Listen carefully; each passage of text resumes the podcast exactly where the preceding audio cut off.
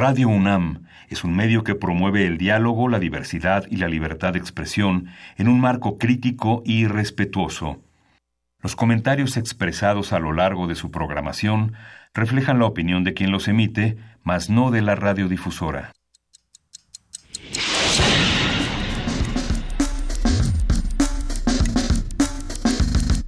Primer movimiento. El mundo desde la universidad.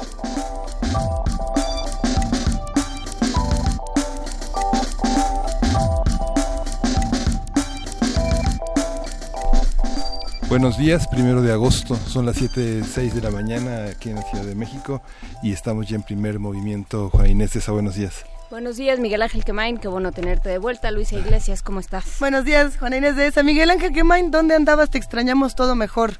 Todo mejor. Sin duda. Sí. El país tuvo, por supuesto, noticias muy interesantes. Las primeras planas esta mañana todas están enfocadas al accidente de avión que que el día de ayer, por ahí de las 4 de la tarde, pues nos dejó a todos boquiabiertos, tanto en redes sociales como en distintas plataformas eh, de imagen, sobre todo, porque hay muchas imágenes de lo ocurrido y es impresionante, sin duda. Sí, ya, ya, ya prácticamente está controlado sobre el piloto, como señalamos en, en, eh, noticiero de esta mañana, está, eh, está, está, está, está, estable pero delicado y bueno, el sustazo de, de todo el mundo, justamente en un periodo en el que mucha gente arrancaba de vacaciones y en los primeros minutos no se sabía de dónde, de cuál era el destino de este avión. Justamente eh, se reporta que las, los 99 pasajeros y los cuatro integrantes de la tripulación se encuentran bien, entre comillas. El más grave, si no me equivoco, es, el, piloto. y una niña, una niña, una menor que viajaba en este vuelo. Afortunadamente se va a contar con atención médica y atención eh, telefónica para todos, con información para los que quieran estar al pendiente en redes sociales. Vamos a estar compartiendo algunos de los números para los que quieran saber o si llegan a tener un familiar eh, tenga que ver con este vuelo, bueno, pues puedan estar informados. Eh, se ha pedido por parte de distintas autoridades no se especule demasiado en los motivos de, de, la, de la no caída, porque al parecer solamente se elevó este avión dos metros y luego llegó una corriente y esto fue lo que provocó el accidente. Eh, que bueno, se pide, no se especula hasta que no se tenga más información, sobre todo por eh, la tranquilidad de las familias que en este momento pues se encuentran en un estado crítico. Aeroméxico ya salió a reportar algunas cosas, todavía no se tiene mucha información, se tiene mucha desinformación, eso sí, pero bueno, habrá que ser pacientes con este tema. Sí, en la estadística es una zona de grandes vientos, lo mismo los vuelos de Tijuana Hermosillo, Hermosillo Durango, Durango Zacatecas, ¿no? Digamos, los, los pilotos la libran todos los días, ¿no? Así es, y, se han pronunciado de igual manera para tratar de velar por la seguridad de, toda su comunidad, la comunidad de los pilotos, la comunidad de los que trabajan en, los distintos aviones en nuestro país. Eh, por lo mismo hay distintos comunicados, a ver si en un rato más los compartimos pidiendo eh, que pues se trabaje en este tema de accidentes que han habido muchos en los últimos dos años justamente en este país. Ya lo platicaremos porque tenemos más que decir en este programa, tenemos mucha información. Vamos a empezar con este, este miércoles de lectura escenarios apocalípticos en el cine y la literatura. Vamos a conversar con Francisco Hem, cinéfilo, investigador, curador de ciclos de cine.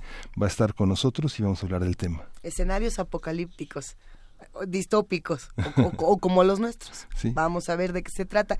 Nota nacional, ritos de iniciación, novatadas y ceremonias de inducción. Esto porque, bueno, como ustedes sabrán, han habido muchas noticias en los últimos días. Eh, dos en particular que estaremos trabajando con Jessica Toski, ella es psicóloga y maestra en educación, parte de la unidad para la atención y seguimiento de denuncias dentro de la universidad.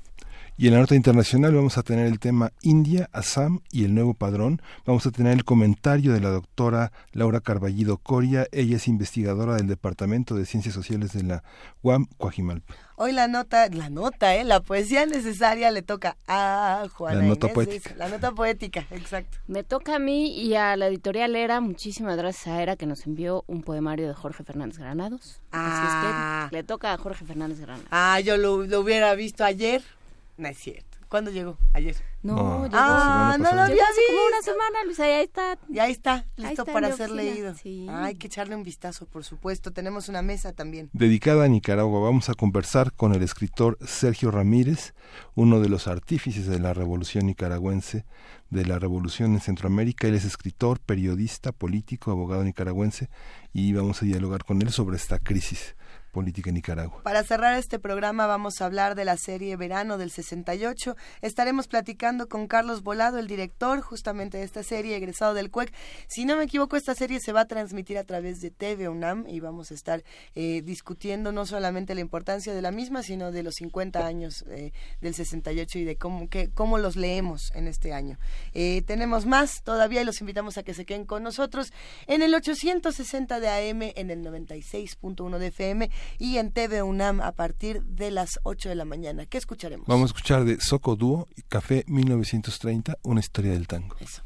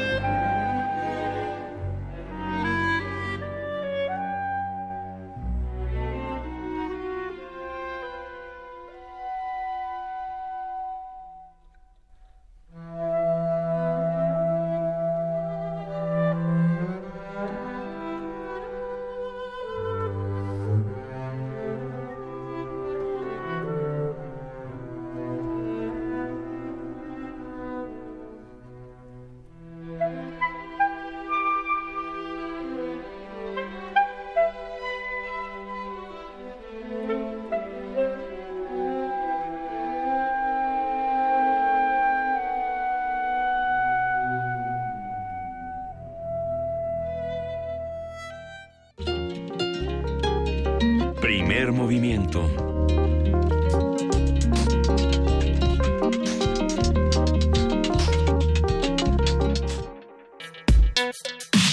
Miércoles de lectura. Desde el siglo XX, las denominadas temáticas futuristas comenzaron a llamar la atención de los creadores de narrativa literaria y audiovisual, lo que condujo en múltiples productos, tanto escritos como para la pantalla grande, cuyos argumentos están basados en la invasión de alienígenas, ataques zombies, desastres naturales, meteoritos o catástrofes nucleares que, que exterminan a la humanidad de manera apocalíptica. Algunos ejemplos icónicos de este tipo de cine son, por ejemplo, La Guerra de los Mundos de 1953, una adaptación cinematográfica de la novela de H.G. Wells, eh, justamente esta novela que se escribe en 1898, y más recientemente la película animada Wally. ¡Ay! Eva. Esta es de 2008, Guerra Mundial Z, por ejemplo, de 2013, que también está basada en, en una novela breve interesantísima, y la saga que también viene del libro y se adapta al cine, Los Juegos del de 2012. En cuanto al terreno de la literatura, además del propio texto del Apocalipsis, último libro del Nuevo Testamento de la Biblia y múltiples testimonios de Mateo, Daniel, etcétera, este, podemos mencionar la obra de 1961 de John Wyndham, titulada El Día de los Trífidos, La Niebla de 1985 y Cell de 2006 de Stephen King, así como Ensayo sobre la ceguera de José Saramago en 1995, entre otros muchos. Por lo mismo vamos a conversar sobre las diferentes formas en que se ha representado el cine del mundo y su aproximación ¿Qué tienen en común y qué los distingue? Vamos a estar con Francisco Oem, cinéfilo, investigador y curador de ciclos de cine. ¿Cómo estás, Francisco? Buenos días. Buenos días. Este, pues acá estoy muy interesado sobre lo que vamos a platicar. El, el cine distópico, el cine apocalíptico, ¿cómo podemos entrar a esto? Y también la literatura, que creo que es donde nacen todas estas ideas. ¿Por, ¿por dónde te gustaría comenzar, Francisco? Pues no sé, mire, lo que queda así como muy claro es que a partir de el digamos de la entrada a la era nuclear es que realmente se empieza a dar este cine. Digamos es en el momento en el que se tiene una pues una manera palpable de eh, de poder considerar el fin de lo que es la civilización, no solo la civilización, sino lo que es la vida del ser humano en la Tierra como algo posible, como una autodestrucción. Y eh, eh, es exactamente si revisa uno, por ejemplo, lo que es todo este cine apocalíptico o postapocalíptico, porque también hay muchas películas en las que viene la catástrofe, pero no acaba completamente con la vida, sino queda, digamos, una vida postnuclear o algo así como sería el caso de Mad Max y otras películas, ¿no? Pero todas ellas, digamos, como que el núcleo, el, el punto fundamental que lo irradia, es esa cuestión de que con la entrada a la era atómica, y sobre todo con la proliferación de las armas nucleares, se, se estaba en una situación en la de que el apocalipsis era posible. Ah, pero, ¿qué pasa con, con, las ideas que tienen los distintos autores y los distintos creadores del apocalipsis? Por ejemplo, eh, no es lo mismo hablar eh, de Mad Max y de toda esta, digamos, eh, saga donde ya estamos en un mundo distante en este espacio eh, de, furiosas, etcétera. No, es lo mismo que pensar, por ejemplo, en los primeros textos de Philip K. Dick, donde él apuntaba más a un apocalipsis que tenía que ver con un, tema político, con un tema de espionaje, con un tema también de inteligencia artificial. Que siempre, digamos, todas estas películas, si les escarba uno un poquito, son marcadoras de época. Sí. Por ejemplo, hay una película, quizás la película más interesante de Alfonso Cuarón, que se llama Los niños niños del hombre. Es una película del año 2006 y está basada en una novela. La película en realidad es inglesa y la autora Phyllis Doris James eh, hace una una novela en la que estamos en el futuro 20 años adelante y el en la en en el mundo, en los últimos 18 años no ha nacido nadie. De repente, por alguna cuestión impensable, las mujeres han dejado de ser fértiles. Y de hecho la película empieza cuando en Londres, en una cafetería, todos están viendo muy tristes la noticia de que en Argentina, en un asalto fallido, ha muerto el ser humano más joven del planeta con 18 años y 5 días. Y es el último que nació. Y cuando la película se hace en 2006, el contexto, digamos, político en Inglaterra y, todo eso, pues ya era, digamos, de rechazo a lo, a lo extranjero. Pero si nosotros vemos esta película diez años después, con toda la cuestión esta del aislacionismo, el Brexit y todo esto, la película adquiere una, un, digamos, como una nueva enfoque o un nuevo valor político en el sentido de que el, lo que se presentaba hace 12 años como algo, digamos, en el futuro, como una distopia, una, una cuestión en la que pues había que ser extremadamente pesimista, pues ahora es mucho más cercano a la realidad. Digamos, todo el, el asunto este de la, la guerra contra la inmigración y todo eso que aparece en la película, ha cobrado de repente un, nuevo valor. Y ahora hay que... podría uno ver esta película como una, verdaderamente como un señalamiento, como que el señor Cuarón previó lo que iba a ser un desarrollo social y político muy importante en Inglaterra. Justamente, habría que resaltar, querido, querido Francisco, el trabajo de Dorothy James, eh, la, autora de, de esta novela, que en cierta medida, y algo que, bueno, no se podía, digamos, reflejar en la película porque no teníamos a, la autora como referente, eh, era que eh, ella apuntaba cuando hablaba de la infertilidad de las mujeres también a la infertilidad de, la, de las autoras en, en temas de ciencia ficción, con esta suerte de prohibición que han tenido muchas mujeres aún en en, estos tiempos de entrar a, este tipo de literatura y de y de tener que ponerse claro iniciales no en lugar de poderse llamar Dorothy tener que ponerse P de James ¿no? para ser leída. Cómo pues cómo vemos esto pues, pues pues te digo o sea siempre hay esta digamos especie como de ping pong aún en todas estas cuestiones que son elucubraciones o digamos visiones fantásticas todas ellas tienen, si le rascan un poquito, un resorte no solo emocional, sino sociológico o histórico, que es el que pues le da, digamos, como una mayor validez, ¿no?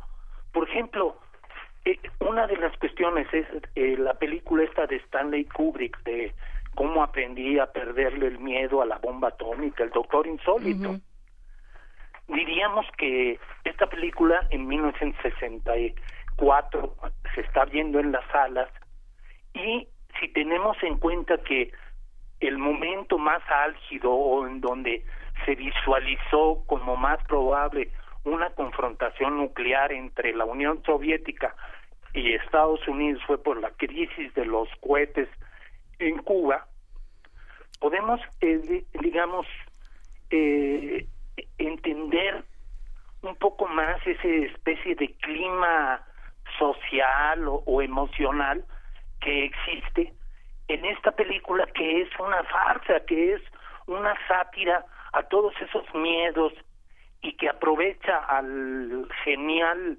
Peter Sellers para hacer todos estos eh, personajes que todos ellos tienen un referente, ¿no? El doctor insólito finalmente es Werner von Braun o no sé qué, el nazi este que desarrolló los los cohetes que lanzaban de Alemania a Londres y que después fue pues como el director técnico de la NASA, ¿no?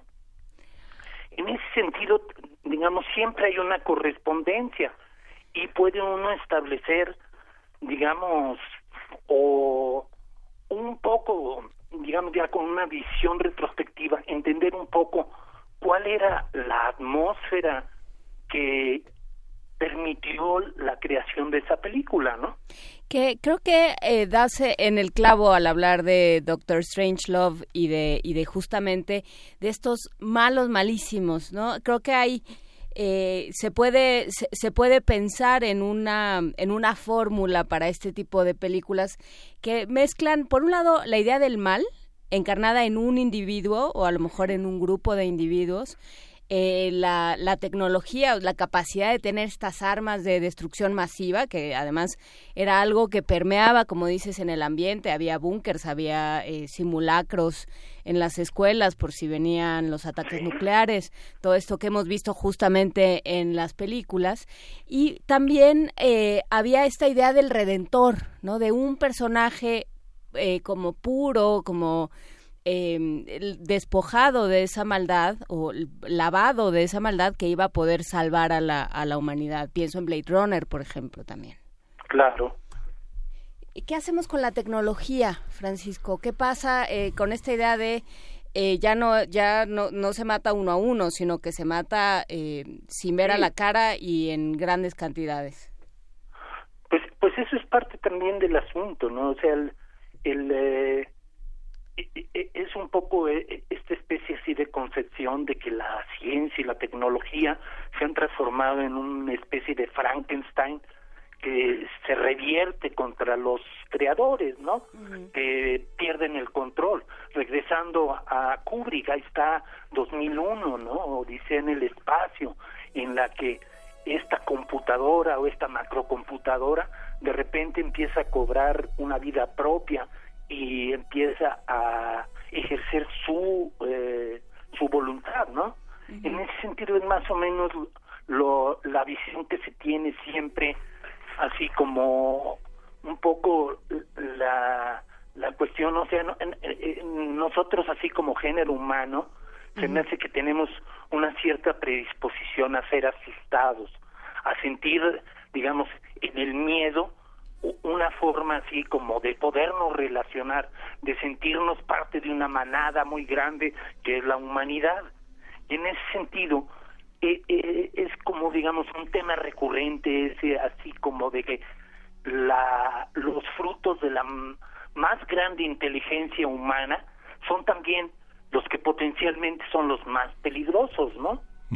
O sea, hay muchos apocalipsis. Aquí hay una, hay una visión de que hay muchos apocalipsis. ¿Cuál, ¿Cuál apocalipsis podemos elegir? Si el del fin del amor, el del fin de la ecología, el del fin de, la, relación con, la, con las máquinas. El de la guerra con Apocalypse Now también.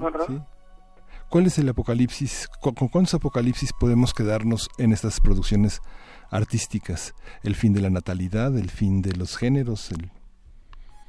Exacto, ¿no? y luego, bueno viene la cuestión extra de los extraterrestres, ¿no? Si, si no encontramos así suficientes enemigos o archimalvados en el mundo, pues ahí tenemos la ayuda de los marcianos, ¿no?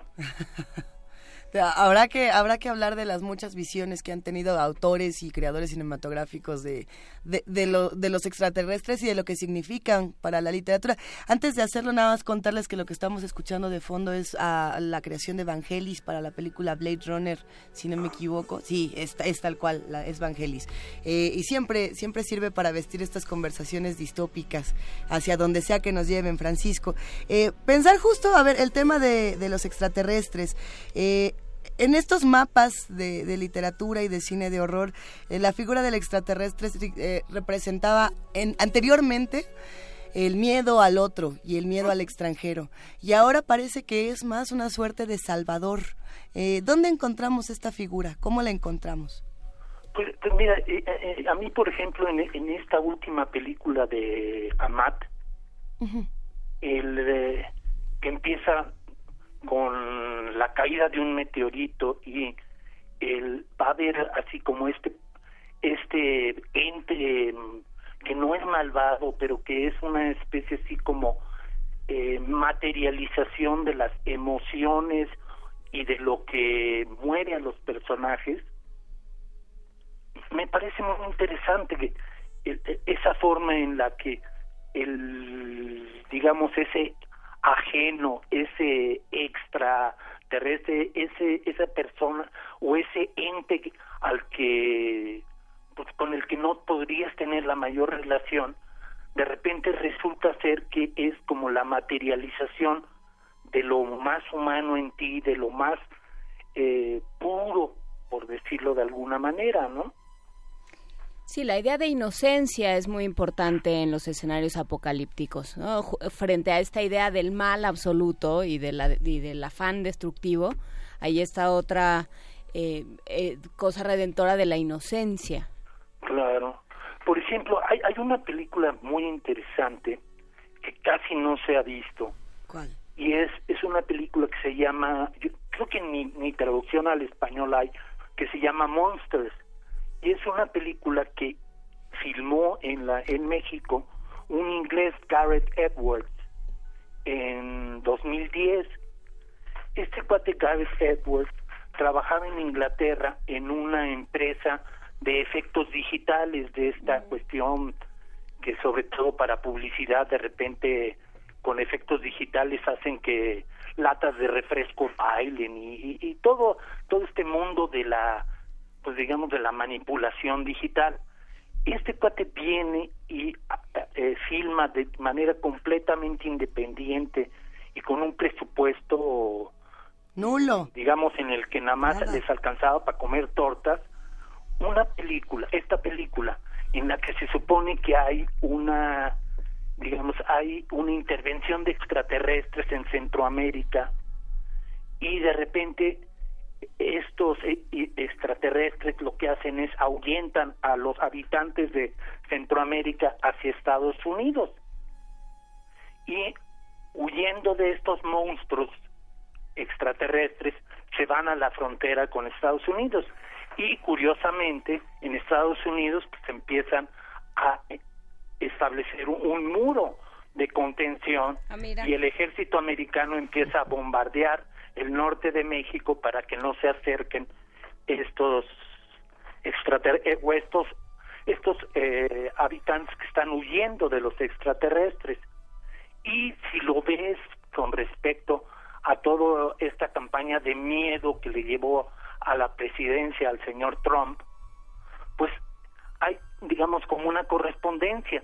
Y lo que es interesante es que este señor Gareth Edwards, con esta película que se hizo con pesos y centavos, impresionó de tal manera en Hollywood que el cuate, cuatro años después, es llamado para dirigir Godzilla, que también es apocalíptica y de, de esta cuestión, pero es una película que creo que costó 100 millones de dólares, ¿no? Claro, sí, cambia, cambiaron un poco los presupuestos. Pero ¿qué, ¿qué, pasa con el guion? Porque luego ahí es donde, donde las cosas no se ponen tan interesantes. Es propio, que es de este cuate. Y lo que es interesante es que estos monstruos, si tú quieres así más o menos jugar a, la, a las analogías, podrías decir que estos extraterrestres son en realidad pues, estas bandas mortíferas de, de, carteles de droga que funcionan y que ahuyentan a la gente, ¿no? Sí. En ese sentido, digamos, las lecturas que se pueden dar de estas fantasías o de estas visiones de, de futuro o de un presente alterado, pues dependen mucho del contexto y, y de, digamos, de tu experiencia de vida como espectador, ¿no? Los que hacen comunidad con nosotros empiezan a darnos sus propias recomendaciones, tanto de libros como de, películas y también sus antirecomendaciones. Arturo Arellanes por acá nos dice que nunca debió existir la secuela de Blade Runner 2049. Le mandamos un abrazo. Miguel Ángel Gemiral nos recuerda al Doctor Strangelove, que, del que ya hablábamos. Mesli nos habla, por ejemplo, de esta serie que también está basada en libros de Walking Dead. Eh, R. Guillermo también nos, nos manda un saludo y nos hace, nos manda un video para seguir con esta conversación. Hay montón. Pero creo que eh, la idea del zombie, como lo que plantea justamente Mesli en, en Twitter, es que eh, estas series de zombies y esta, eh, pues, todo este furor del, del cine y de la literatura de zombies, con Jane Austen y con cuantos personajes se encuentren, tiene que ver también con la idea de lo humano, ¿no? El zombie es aquel ser humano que dejó de serlo y hay y, y, la idea que flota en el ambiente, digamos, es que los seres humanos estamos vamos hacia allá, que hay muchas cosas en el ambiente que nos llevan a perder la humanidad. Claro. No sé si ustedes conocen una película cubana de zombies. No. Que se llama Juan de los Muertos. Juan de los Muertos, ¿cómo no? Y ahí, por ejemplo, lo que es muy interesante es cómo el gobierno cubano ante cuando se empieza a pues hacer eh, digamos, a, no poder tapar el asunto, empieza a manejar que en realidad los zombies son contrarrevolucionarios, eh, que están boicoteando la revolución, ¿no? Entonces, digamos, a mí me pareció muy interesante eso de cómo es, digamos, la, la, la manipulación, ¿no? Cómo eh, finalmente todo mundo maneja para, eh, para su propio proyecto la realidad, ¿no? ¿Son versiones religiosas, la mayoría de ellas? Pues, pues finalmente en el fondo siempre lo hay, ¿no? Hay esa cuestión así cuando se habla así de que ante todo ese escenario de destrucción y de todo eso hay un eh, ser puro, pues termina por ser un redentor, ¿no? Que siempre es como la figura, digamos, como el centro delantero en toda religión, ¿no? El que mete gol, el que logra salvar la cosa, ¿no? Entonces siempre si le extraes y ya te vas un poco con rayos X a tratar de ver la estructura interna, siempre termina siendo eso, ¿no? Que todo está planteado alrededor de un redentor, de alguien que logra imponerse a la adversidad, ¿no? ¿Y qué pasa? En ese sentido, pues, sí creo que, que todo, que digamos que sea un tipo de cine que vuelve las salas de cine un poco en iglesias, ¿no? Claro, hay esta eh, idea de esta fe en el Redentor. Pero ¿qué pasa con las películas de guerra? Yo hablaba hace un rato de Apocalypse Now, de... Eh, ¿Es Kubrick? No. Sí. Eh, no. No, no es sí, Kubrick. claro. No, ese es Francis Ford de Es Coppola, claro. Basada en el libro de Joseph, de Joseph Conrad. Joseph London. Conrad. Conrad. Conrad. Claro. Pues sí, pero ahí es más que digamos, el, el apocal lo apocalíptico ahí es esta, e, e, esta cuestión así como de que igual que los peces no perciben el agua porque están totalmente envueltos en ella, aquí esta situación así como de guerra total que se vivía en Vietnam lleva a este personaje un poco a, caer en esa locura en la que el apocalipsis ya es total porque ya digamos se ha perdido toda noción de realidad, ¿no?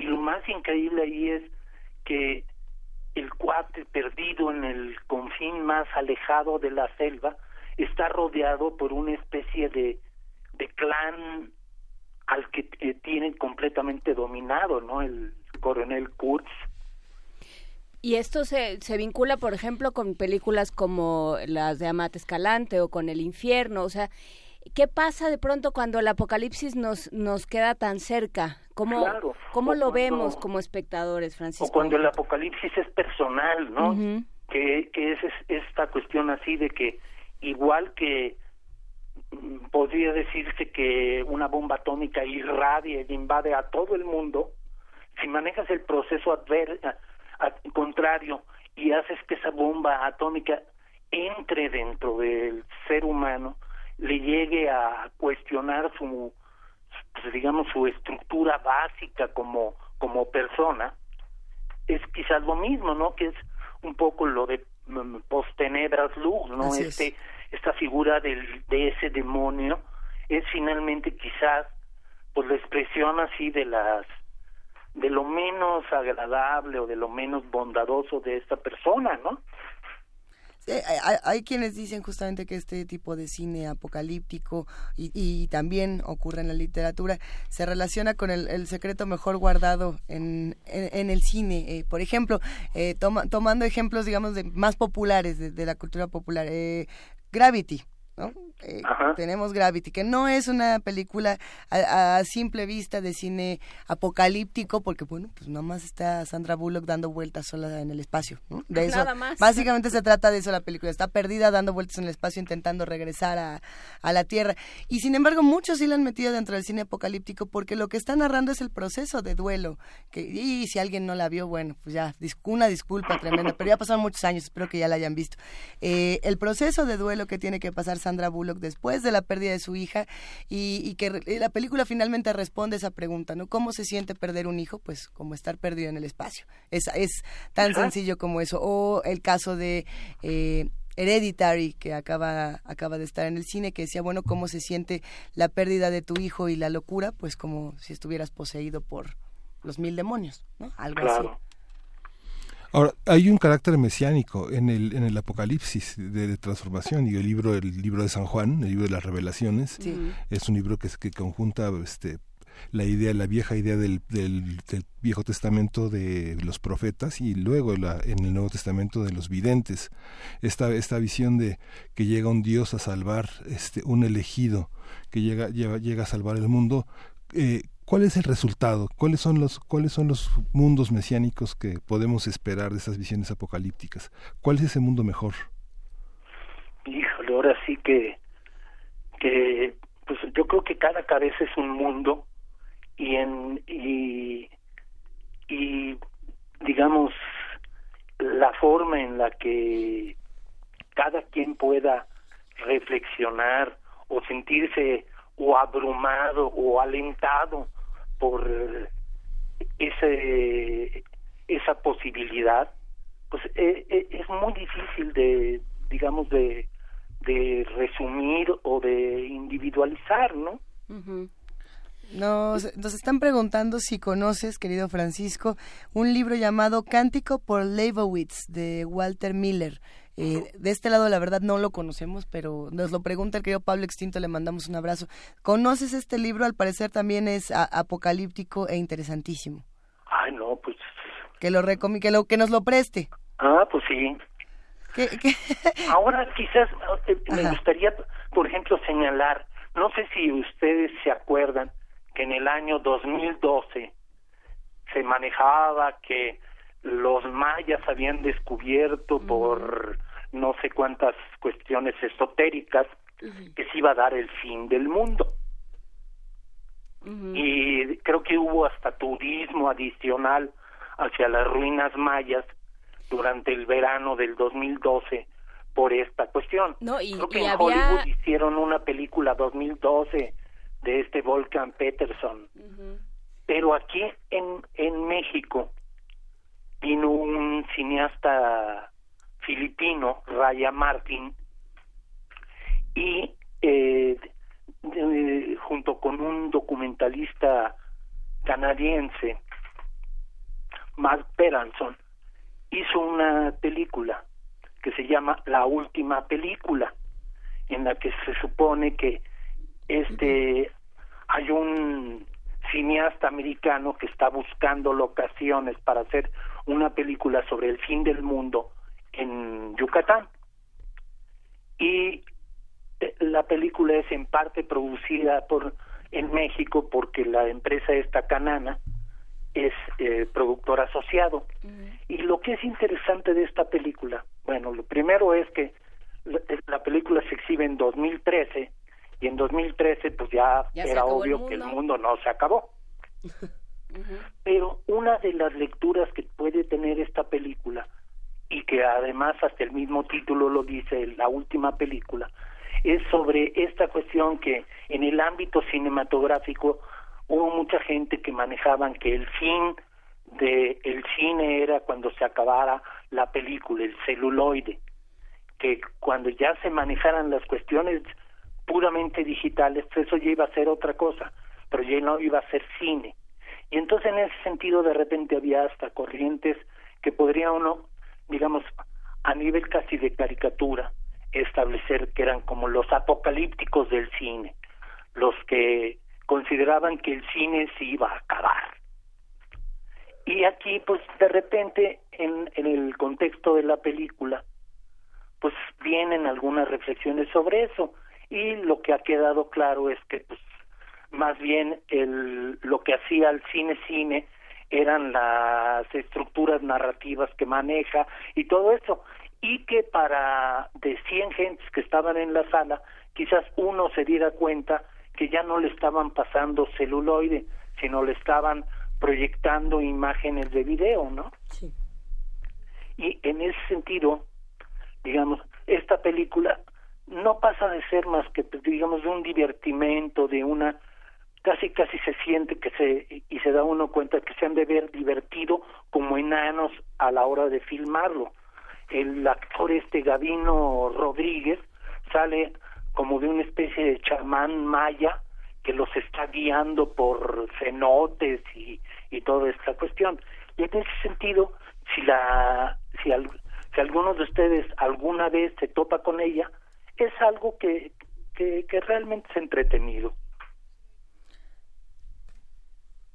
Bueno. parece ser que se, tuvimos un problema con la comunicación justo al, al final, pero ya estamos aquí de vuelta, querido Francisco. Ah, a ver, estamos tratando de hacer nuestra antología, vamos a ir guardando todas las películas y los libros recomendados. Adam Beldarray nos dice, hay una trilogía sobre el Apocalipsis Maya, el Testamento Maya, la Resurrección Maya y Apocalipsis Maya de Steve Steve Alten, a mí siempre me llamaba la atención que había también estos tours para el fin del mundo. Sí. Pero había boleto de regreso. Sí. A ver, ¿cómo hay boleto de regreso? ¿Se va a acabar el mundo? Es que es mesiánico. regresas ya a un mundo sin, sin, sin, corrupción y de amistad. A ver, hay otro tema aquí, eh, justamente el asunto mesiánico, como de, como de que el mundo y, y, no hay, no son pocas las vertientes religiosas y los sistemas de creencias que así lo, lo piensan, ¿no? Que, que el mundo está muy mal, pero va a haber un momento en el que los justos se van a salvar y sobre todo que eh, una entidad mayor o una entidad más poderosa que nosotros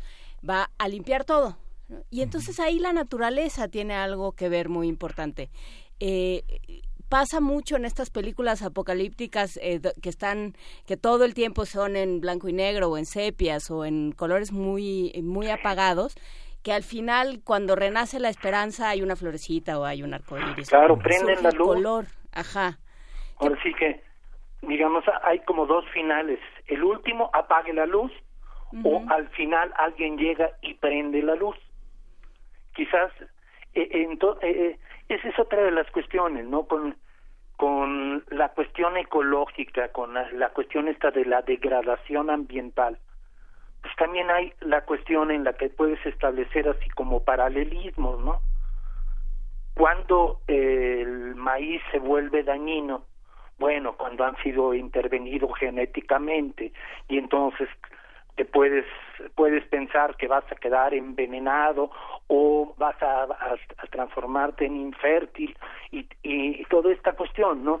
Y entonces, ¿qué es lo que pasa? Que la naturaleza que se supone que es así, digamos, si hacemos una reducción, pero en, en el ámbito bíblico, pues lo único malvado era así como la manzana, el fruto prohibido, pero lo demás, la naturaleza era vista como una especie de ámbito positivo, algo que, que te, de lo que, digamos, te podías aprovechar con medida, pero, estabas integrado, ¿no? Quizás con el desarrollo industrial y todo eso, es a partir de entonces que de repente la naturaleza empieza pues, a padecer, ¿no? Y eh, hay, hay, ciertamente, digamos, como un género en el que la naturaleza de repente pasa a tener como una voluntad propia, ¿no? Y entonces cuando se vuelve pues, todavía más peligrosa, ¿no? Claro, porque nos abandona. Claro. Y bueno, también hay otro, digamos, como género cinematográfico, pero este es más hacia el thriller, que es el cine de catástrofes, ¿no? Que es el cine así de, de que de repente, no sé, los tsunamis increíbles o los eh, macro terremotos que separan a California del continente americano y, y en ese sentido, pues también en todos ellos subyace una cuestión de que ha sido el abuso de el ser humano hacia la naturaleza el que es así como el factor desencadenador de estas catástrofes, ¿no? Sí, ahora los llamamos noticieros, pero sí. Exacto. Ahora los llamamos el noticiero de las nueve de la noche, pero Sí, eh, entendemos a lo que te refieres y justamente yo creo que eso será una... Eso es, un estudio interesante, pensar cómo hemos ido pasando. Empezamos esta conversación hablando de, eh, de la amenaza nuclear eh, pasamos por la guerra, pasamos por eh, la escasez y ahorita, eh, pues sí, ya estamos en, por un lado los zombies y por otro lado los desastres naturales, entre comillas, porque no hay, porque no es tanto la naturaleza como el hombre quien genera buena parte de estos desastres. Claro. Pues sí, e, es, bueno, ahora sí que como dices, hemos hecho un viaje por digamos, por un verdadero catálogo de desastres, de, de todo esto que finalmente es pues lo que está en el núcleo fuerte de lo que son las distopias, ¿no? Que además, digamos, son como un género didáctico, porque siempre existe en todo creador de, de estas visiones distópticas esa intención así como de señalamiento, ¿no? Claro. Que además es una cuestión tan antigua como por ejemplo, ya en los romanos, ¿no? Este señor Tácito, este historiador, hace una historia del pueblo germano y si la lee uno, pues resulta ser que los germanos son fuertes, son trabajadores, son honrados, son todo lo que no son los romanos. Entonces, si analiza uno un poquito y ve uno en perspectiva, en realidad la intención de Tácito era mostrarle a los romanos que los bárbaros, los que estaban afuera, los ajenos, pues eran gente que se estaban fortaleciendo y que tenían, digamos, una serie de virtudes que los romanos habían perdido.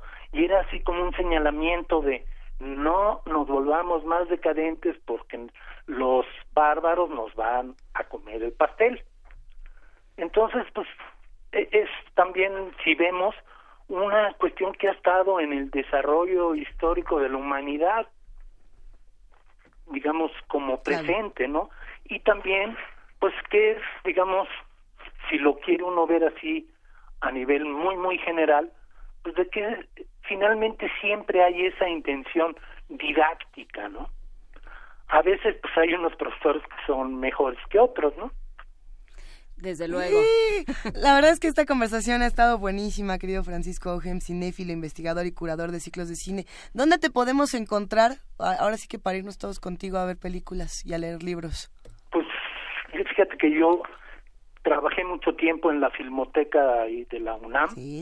Y ahorita pues ya estoy retirado y más bien pues trato de ver la mayor cantidad de películas que puedo tratando de obtenerlas de donde se pueda sin eh, recurrir a ninguna actividad violenta.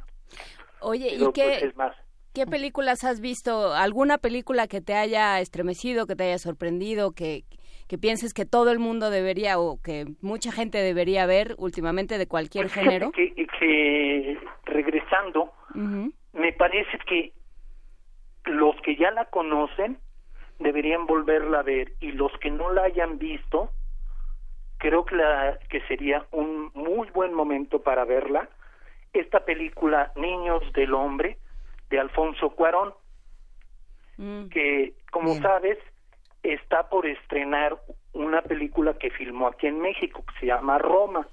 Su biografía. ¿Ah? su biografía pues en parte digamos Es, toda esta cuestión de su temprana juventud en la colonia Roma. Y parece que aparecen ahí lo de los halcones y otras lindezas nacionales en esta película. Y gracias a eso que la película esta de Roma la va a manejar Netflix Netflix ha subido recientemente esta película Niños del Hombre Children of Men a Netflix. Entonces, la verdad, aquellos que la vieron hace 12 años, no les vendría mal volverla a ver y verla en este contexto del aislacionismo como una tendencia que cada vez está siendo más general, se me hace que, que podría ser una buena recomendación. A nadie le haría daño verla pues valdrá la pena. Muchísimas gracias. Nos asumamos a Niños del Hombre y eh, pues seguiremos platicando contigo aprovechando tu retiro, si nos lo permites, Francisco. Claro sí.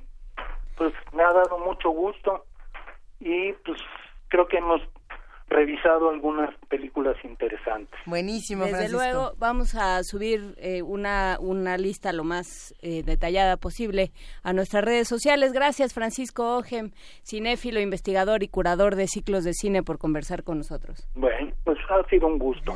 que tengas buen día, hasta luego. Igualmente. Vamos, vamos a escuchar de los Ink Spots, un gran grupo de Indianápolis que eh, dominó la escena del blues y del rock and roll durante más de 30 años. Eh, yo no quiero poner el mundo en llamas.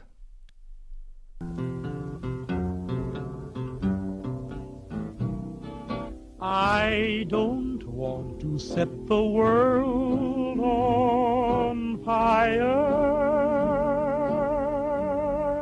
I just want to start a flame in your heart.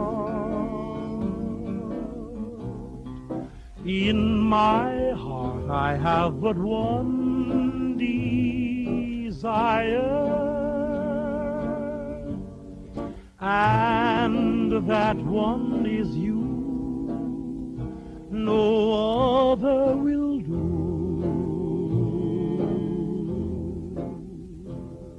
I've lost all ambition for worldly acclaim. I just want to be the one you love. And with your admission that you feel the same, I'll have reached the goal I'm dreaming of. Believe me, I don't want to set the world on fire. I just want to start a flame in your heart.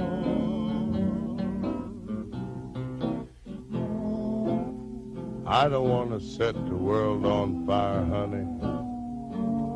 I love you too much. I just want to start a great big flame down in your heart. You see, way down inside of me, darling, I have only one desire. And that one desire is you. And I know nobody else ain't gonna do. I've lost all ambition for worldly acclaim. I just wanna be the one you love. And with your admission that you feel the same, I'll have reached the goal I'm dreaming of. Believe me, I don't want to set the world on fire.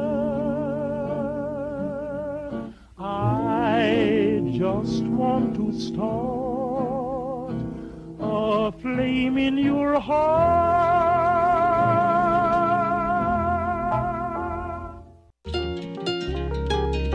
Primer movimiento.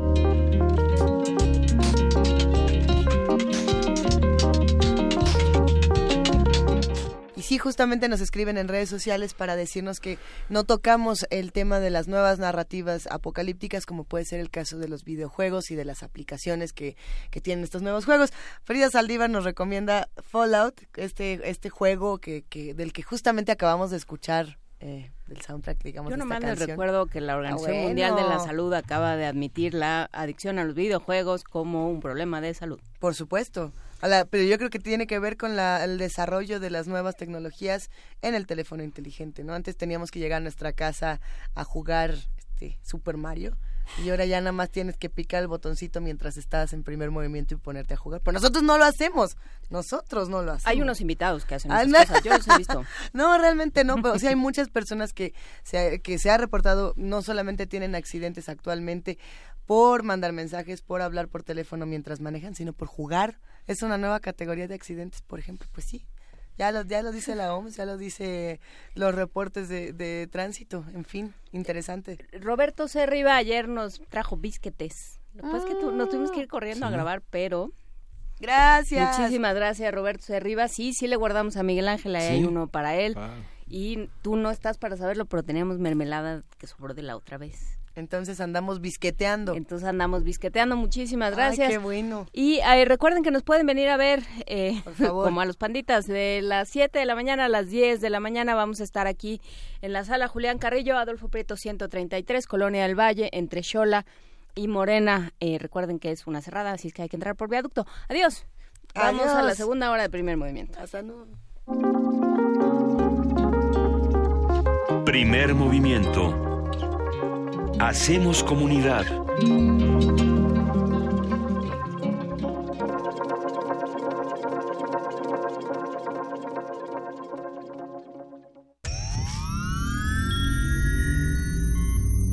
Hemos visto historias que definen la identidad de una época.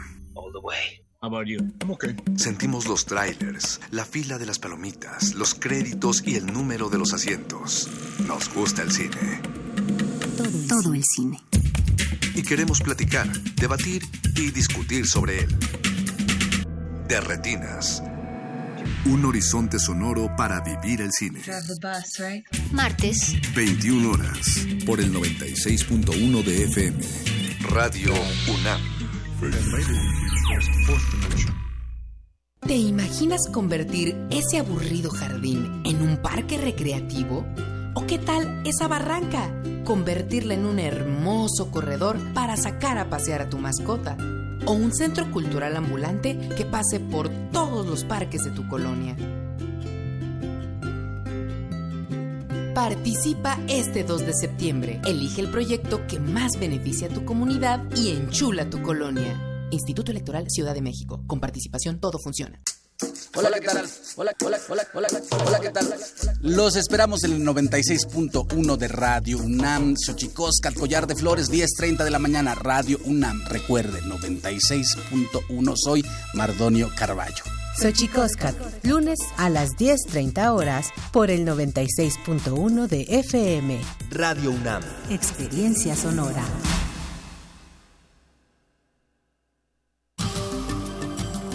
La exposición Revolución y Estabilidad en el Museo del Templo Mayor conmemora los 30 años del recinto y los 40 del proyecto arqueológico. Se pueden apreciar piezas como la escultura de Xutecutli, el centro Chicahuastli de mármol verde, la olla del dios Tlaloc y la pieza Mimiscoa, las urnas funerarias de Tezcatlipoca y Mixcoatl, la pieza de la serpiente de fuego Siucoatl. La muestra Revolución y Estabilidad está abierta en el Museo del Templo Mayor, Centro Histórico de la Ciudad de México.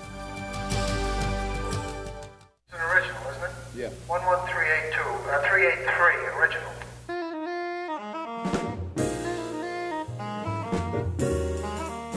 Si quieres saber qué es este sonido, no olvides escuchar este domingo a las 2.30 de la tarde Gabinete de Curiosidades. Colecciona junto con nosotras sonidos y visita nuestro micrositio web en www.radio.unam.mx. Quédate en el 96.1 de FM, Radio UNAM. Experiencia sonora.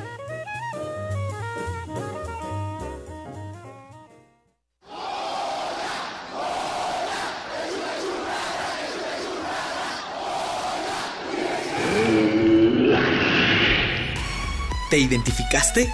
Identifícate con Fundación UNAM y ayuda a becar a miles de alumnos universitarios. Súmate 5340-0904 o en www.funam.mx. Contigo hacemos posible lo imposible.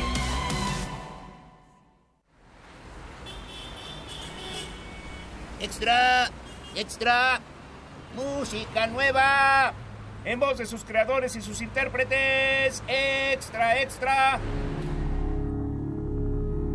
Testimonio de oídas. Música nueva en voz de sus creadores. En voz de sus intérpretes. Martes y jueves a la 1 a.m. o en su retransmisión los sábados y domingos también a la 1 a.m.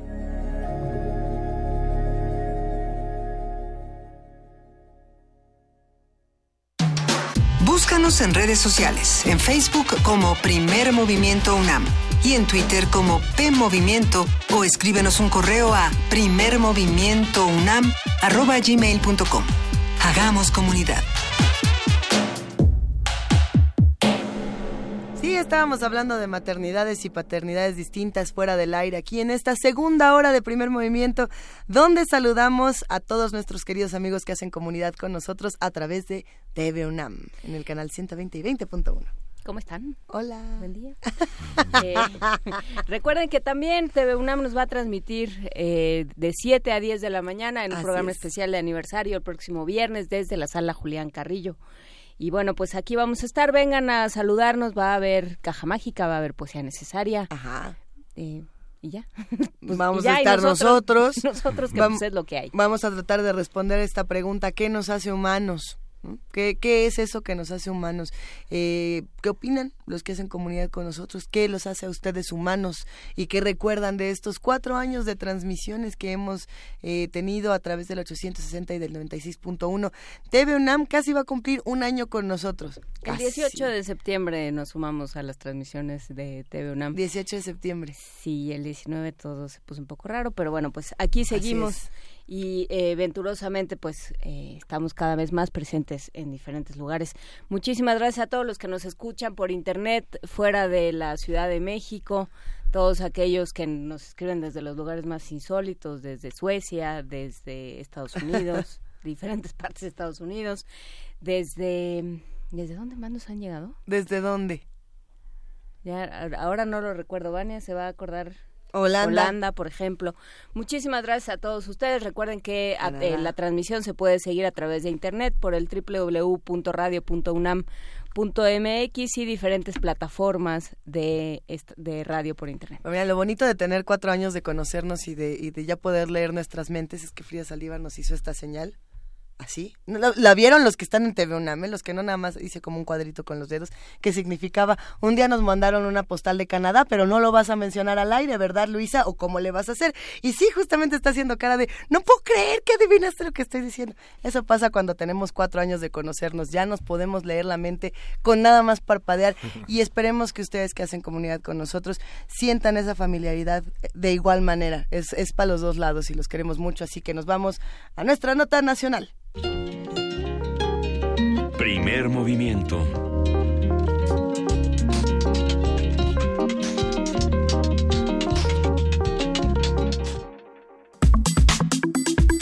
Nota nacional.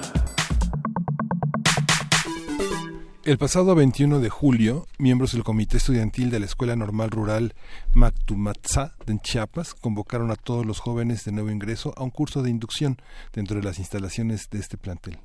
90 jóvenes fueron rapados y forzados a realizar ejercicios extenuantes durante la denominada novatada, los cuales provocaron severos daños en algunos normalistas. José Luis Hernández Espinosa, originario del municipio de Venustiano Carranza, falleció como consecuencia de las actividades de esa jornada, mientras que otros cuatro estudiantes fueron hospitalizados en calidad de graves.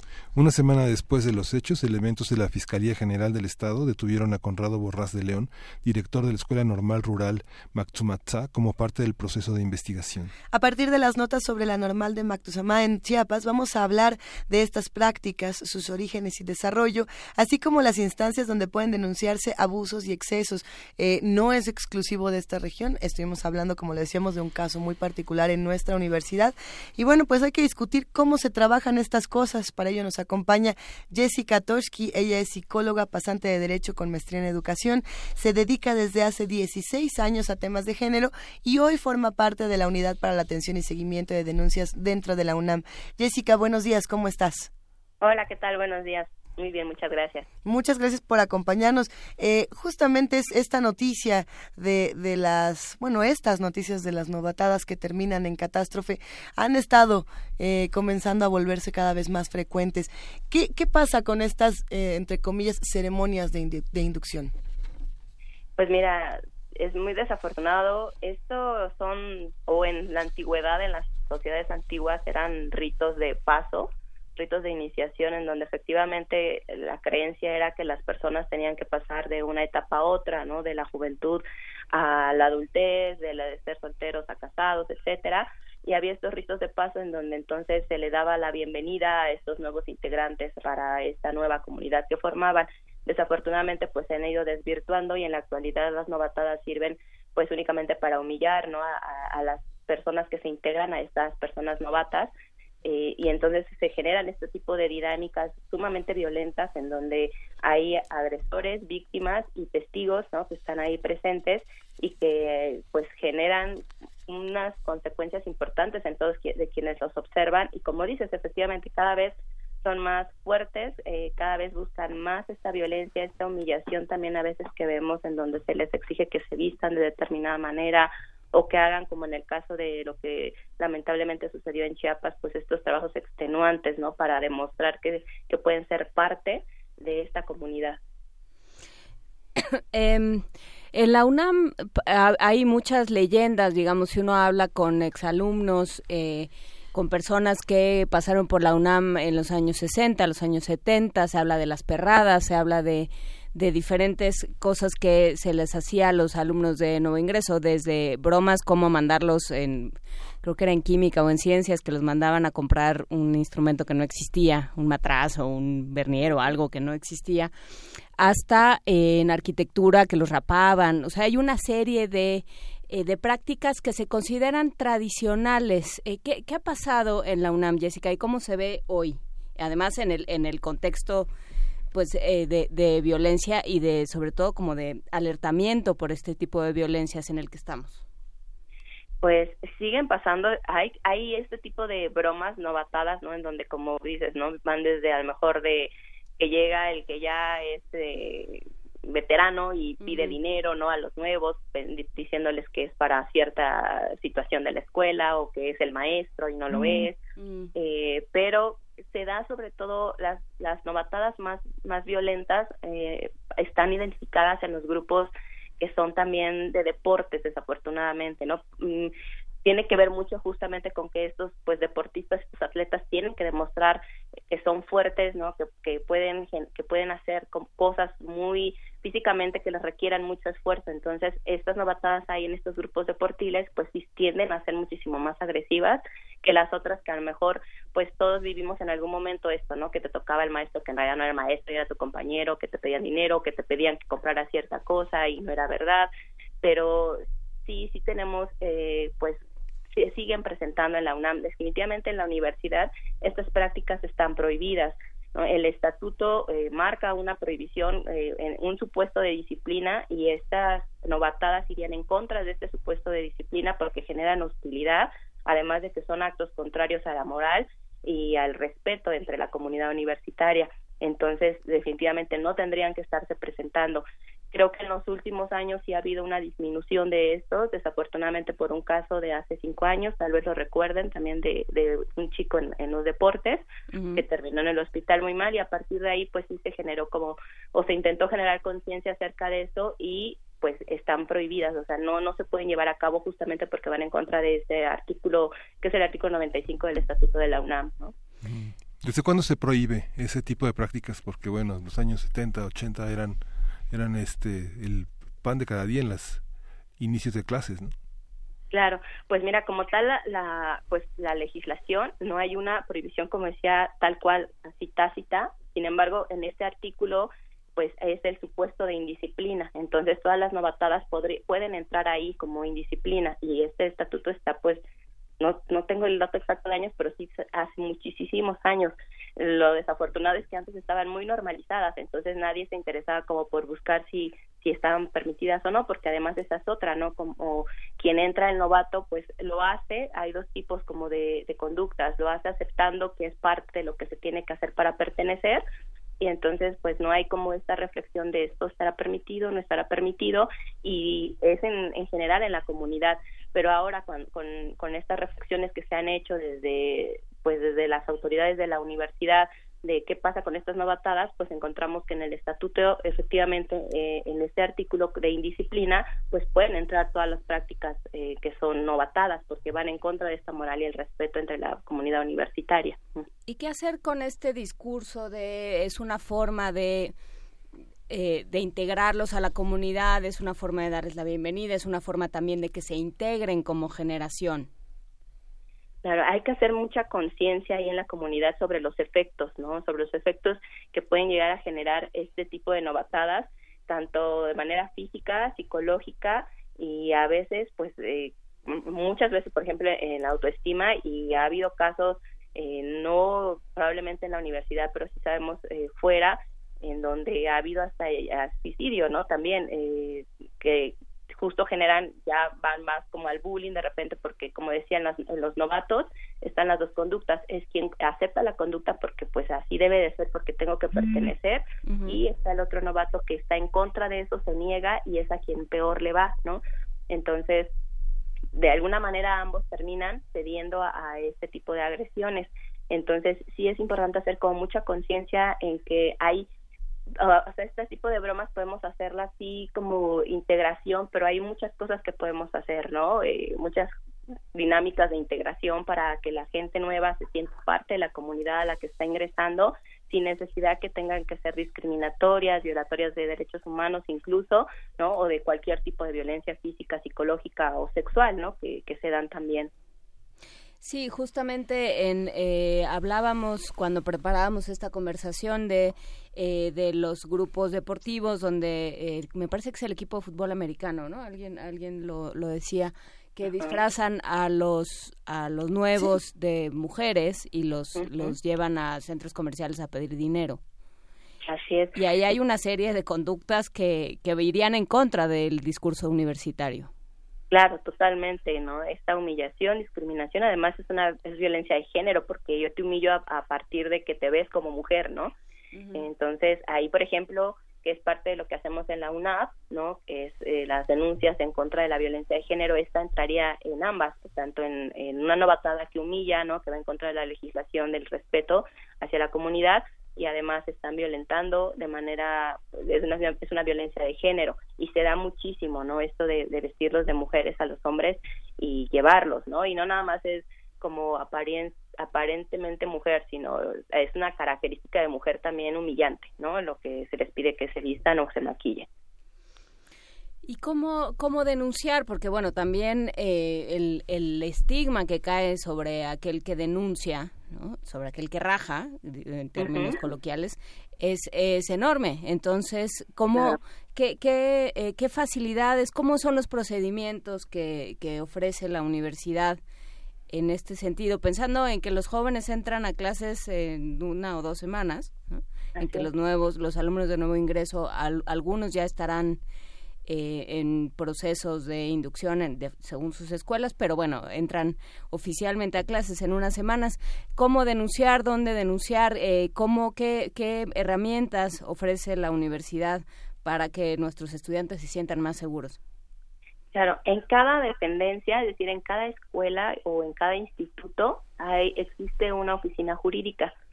Entonces, eh, cada integrante de la comunidad puede acercarse a esta oficina jurídica en donde existe pues un jefe o jefa de oficina jurídica y un auxiliar y pueden denunciar este tipo de conductas, pueden acercarse a estas personas, eh, comentar lo que está pasando, lo que en, su caso si, si ellos están recibiendo este tipo de conductas o incluso si son observadores si están observando que se están llevando a cabo ese tipo de conductas. Y en la oficina jurídica les van a ofrecer las opciones que pueden ir desde eh, la asesoría, digamos, con, con otras autoridades de la universidad para tomar acciones en contra de estas conductas, pueden también de manera directa hacer una levantar una queja en lo individual o colectivo en contra de estas prácticas. Eh, que bueno que ahí lo que se hace es más bien tomar acciones. Tuvimos un caso que no no no es exactamente una novatada pero fue una porra que, de, que alguien denunció de una facultad en donde la porra era sumamente denigrante y con mucha violencia de género, ¿no? Entonces se, denunció esta porra y la acción que tomó la facultad fue cambiar la porra, ¿no? Entonces un, poco así es lo que se, se, se espera de estas prácticas novatadas, pero si no las identificamos como autoridades y no sabemos de ellas, pues es poco lo que podemos hacer. Entonces sí es importante que se acerquen a cada oficina jurídica de su escuela, que pregunten Todas tienen prepas, SHs, universidades, institutos, tienen una oficina jurídica que puedan preguntar en dónde está, acercarse y ver cuáles son las opciones. En el caso de que a lo mejor en la, en la oficina jurídica por alguna razón no encontraran una respuesta, se pueden acercar también a, la UNAD, en donde podemos asesorarnos. Como tal, la UNAD eh, lleva sobre todo lo que son casos de violencia de género, pero sí podemos otorgar asesoría también y a lo mejor facilitar el camino de, ¿no? de canalización hacia dónde pueden hacer estos procesos. Claro, eh, generalmente cuando tocamos este tipo de temas, sea el de la novatada, el del bullying, el del grito homofóbico en el, en el estadio, etcétera, eh, hay una polémica que me resulta muy interesante, eh, Jessica, y es el, el, otro lado que dice, a ver, en mis tiempos a los niños les decían, este, de, ese un manazo y arréglelo como pueda y se arreglaba, ¿no? en mis tiempos esos chistes eran bien vistos y eran chistes y la gente se ha vuelto muy eh, quisquillosa o muy sensible, etcétera, etcétera. Eh, y muchas veces la, la, población que tiene este tipo de opiniones, que además se, tienen que respetar y se tienen que escuchar porque son otras voces, eh, el problema con estas opiniones es que son personas que probablemente no las han golpeado en la calle por su preferencia sexual, que no han sufrido acosos por su manera de vestir o que no han sido forzados a, a tener prácticas eh, violentas, inclusive sexuales, para pertenecer a un grupo, ¿no? Que eso es algo eh, durísimo. ¿Qué pasa? ¿Cómo, ¿Cómo podemos también no solamente apoyar a las víctimas que, les pasa de pronto decir, a ver, yo estaba en un juego y de pronto esto se pasó y ya no sé cómo resolverlo sin sentir que mi propia comunidad me margina? Eh, ¿Cómo hacemos un, una reeducación o, o, reinventar el modelo para que todas estas otras voces hagan un ejercicio de empatía. Claro, tenemos súper normalizada la violencia y justo en estos ejemplos que ponías, ¿no? De ahí, desde a mí de chiquito me pegaron y estoy bien, ¿no? No me pasó nada, ¿no? Y entonces, eh, justo cuando escuchamos este tipo de discursos nos damos cuenta que la, la violencia está totalmente normalizada, no la podemos identificar porque ha sido tan frecuente y en todos los contextos así crecí que entonces digo, pues está bien, o sea, pues yo aquí estoy, ¿no? Pero tampoco puedo identificar en qué, en qué me ha dañado, ¿no? Como psicóloga, pues sí te puedo decir que sí hay un, un daño que no siempre es consciente porque al final eh, la sociedad pues te lleva justo a esto a decir, ay, sí aguantas, no pasa nada, si, si no seas ni exagerada, ¿no? O exagerado. Entonces, sí es importante como eh, el tener claro que la violencia, claro que va a afectar, o sea, claro que va a tener afectaciones, a veces no a corto plazo, a veces a largo plazo. Hay algo que se llama estrés postraumático y que no, pues no siempre aparece en el momento, ¿no? Estos eh, signos, ¿no? Que es como mucha ansiedad, puede haber taquicardia ante ciertos eventos, ante escuchar algo o leer algo que me recuerda a ese evento que yo pensé que no me había hecho daño en su momento, pero que ahora que recuerdo y veo algo y no entiendo por qué tengo tanto miedo y tiene que ver con esas prácticas, ¿no? De repente que pasó algo y que puede o no ser en la misma dimensión para todas las personas, pero que de cierta forma me impactó. Entonces, sí es importante este ejercicio eh, en la universidad de, de, empatía, como decías, ¿no? De que si estoy viendo yo algo que se está agrediendo a alguien, puedo denunciar también como tercera persona, puedo hacer un llamado a las autoridades de que está ocurriendo algo. Eh, por ejemplo, en el caso de, de, la violencia de género, tenemos medidas de protección, ¿no? Para quienes denuncian estas, estas prácticas, para que no tengan represalias, no repercusiones. Y en el caso de otro tipo de quejas también, pues estamos muy al pendiente de que justamente estas personas pues se sientan seguras de, de la queja que están levantando. La queja, aunque no es anónima, pero sí es confidencial, los datos son totalmente confidenciales de quienes denuncian. Entonces, sí invitar a la comunidad a que denuncie, si no, si no se denuncia pues no hay no hay mucho que podamos hacer como autoridades porque desafortunadamente pues no podemos observar todo lo que ocurre en la máxima casa de estudios que es enorme pero con las denuncias nos ayudan un poco a visibilizar qué es lo que está ocurriendo en todo en todas las áreas y, y, por ejemplo, hay muchos comentarios también en nuestras redes, abrazamos a los radioescuchas que nos están contando sus experiencias, que también nos hablan no solamente de, de las novatas, sino de otras experiencias que, sí fueron positivas. Eh, ¿Qué hacemos para eh, encontrar dinámicas de integración saludables? ¿Cuáles, ¿Cuáles están recomendadas? Que no sea tampoco, hola, soy Luisa y soy conductora de primer movimiento. Hola, Luisa. Hola, no, o sea, buscar realmente una práctica que digamos, esto también puede ser igual de divertido, igual de lúdico. En algunos casos, pues sí, caer en bromas, pero no, no violentando al de junto. facultades que organizan rallies y... Exacto. O sea, se ha hecho un trabajo más desde las autoridades, ¿no? Así es, exacto, sí. Ah, y esto se está llevando cada vez más, los rallies, hay concursos de conocimiento, eh, sí hay juegos a lo mejor que de, de físicos, por ejemplo, pero pues no son extenuantes y no ponen en riesgo tu salud, ¿no? Entonces, creo que sí hay una gran variedad de que no necesitamos como eh, eh esforzarnos tanto en, encontrar estas dinámicas. Simplemente tenemos que dejar de lado como esto que en lo que hemos estado creyendo todo el tiempo y que creemos que si no lo hacemos de cierta forma, entonces pareciera que no vale, ¿no? Entonces sí podemos hacer, y justo la máxima casa de estudios, pues tendríamos que tener otro tipo de dinámicas para integrar a los nuevos, ¿no? Cada vez hay más rallies en las facultades, eso es cierto, nos ha tocado verlos y nos han invitado también hay eh, ponencias que dan como de ciertos temas. En esta generación que está entrando nos han hecho varias invitaciones para dar talleres, por ejemplo, a, los que se están integrando, ¿no?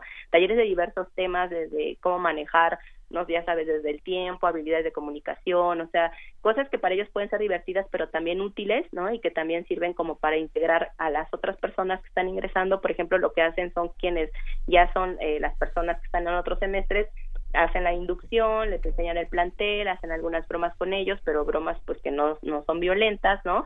Entonces, hay como muchos tipos de dinámicas que sí se pueden llevar a cabo. Eh, y ya para terminar, eh, Jessica Toski de la, de la unidad de, para la atención y seguimiento de denuncias de la UNAM, Cuéntanos, eh, has hablado del papel del testigo, eh, también quien, quien es, no es víctima ni es, eh, ni es victimario, pero es testigo de actos de violencia. Pienso en maestros, pienso en autoridades, pienso en miembros de la comunidad, alumnos que ven que se, que se llevan a cabo ciertas prácticas y que em, no pueden entrar directamente porque tienen miedo del agresor, pero que sí quieren eh, pues decir algo. ¿Cuál, es, ¿Cuál podría ser su papel? Igual acercarse a la oficina jurídica, ellos están pues más cerca de las autoridades, por decirlo así, conocen digamos más a lo mejor al secretario, ¿no? Al administrativo y demás. Entonces pueden acercarse a, a, estas autoridades y denunciar estos hechos también para que entonces las autoridades puedan tomar acciones, puedan acercarse a, esta actividad que se está llevando a cabo, eh, pararla de inmediato, ¿no? Ver si, si, si es que alguien está siendo eh, lastimado, que está teniendo consecuencias. Entonces, los maestros, fíjate que tienen un papel súper importante. Nos ha tocado que muchas de las denuncias que llegan a la UNAD llegan justamente por, por maestras y maestros que les aconsejaron que denunciara, ¿no? Y esto nos parece algo súper importante que, que ellos tendrían que, pues que sería importante que hicieran, ¿no? Porque muchos jóvenes creen en ellos, confían en ellos, entonces ellos también como autoridades pues tienen esta responsabilidad de denunciar aquello que esté yendo en contra de la legislación universitaria y que sepan que pues tampoco hay represalias en contra de ellos, ¿no? Al contrario, o sea, de parte de las autoridades pues siempre agradecemos que, que ellos que son quienes están cerca de la comunidad puedan denunciar hechos que son contrarios a la legislación universitaria para poder tomar acciones. Pues te queremos agradecer muchísimo, Jessica, por esta participación. Estaremos eh, muy atentos de lo que ocurre en la comunidad universitaria, pero también con estas otras bromas que ocurren a, nuestro alrededor y que a veces terminan de maneras bastante dramáticas. Gracias. Gracias. No, de que al contrario, gracias a ustedes. Hablamos muy pronto. Y, ya que estamos haciendo este ejercicio de dejar eh, la, burla y, el juego, digamos, pesado, entre comillas, pues abracemos un poco a, a los que tenemos junto saludemos a los radioescuchas. En un momento más vamos a ir compartiendo. Y sobre todo felicitemos si alguien está de cumpleañero por ahí, porque Lupita Ramírez nos mandó, eh, bueno, no nos mandó ella el mensaje, pero hoy es su cumpleaños y la queremos felicitar mucho y decirle que tiene una hija bien padre. Así que ya con eso le vamos a dedicar la siguiente canción. ¿Cuál vamos a escuchar? Vamos a escuchar de Liceo Parra, uno de los grandes folcloristas renovadores del flamenco y de la música del sur en España. Hombre al sur, al sur es la canción que vamos a escuchar.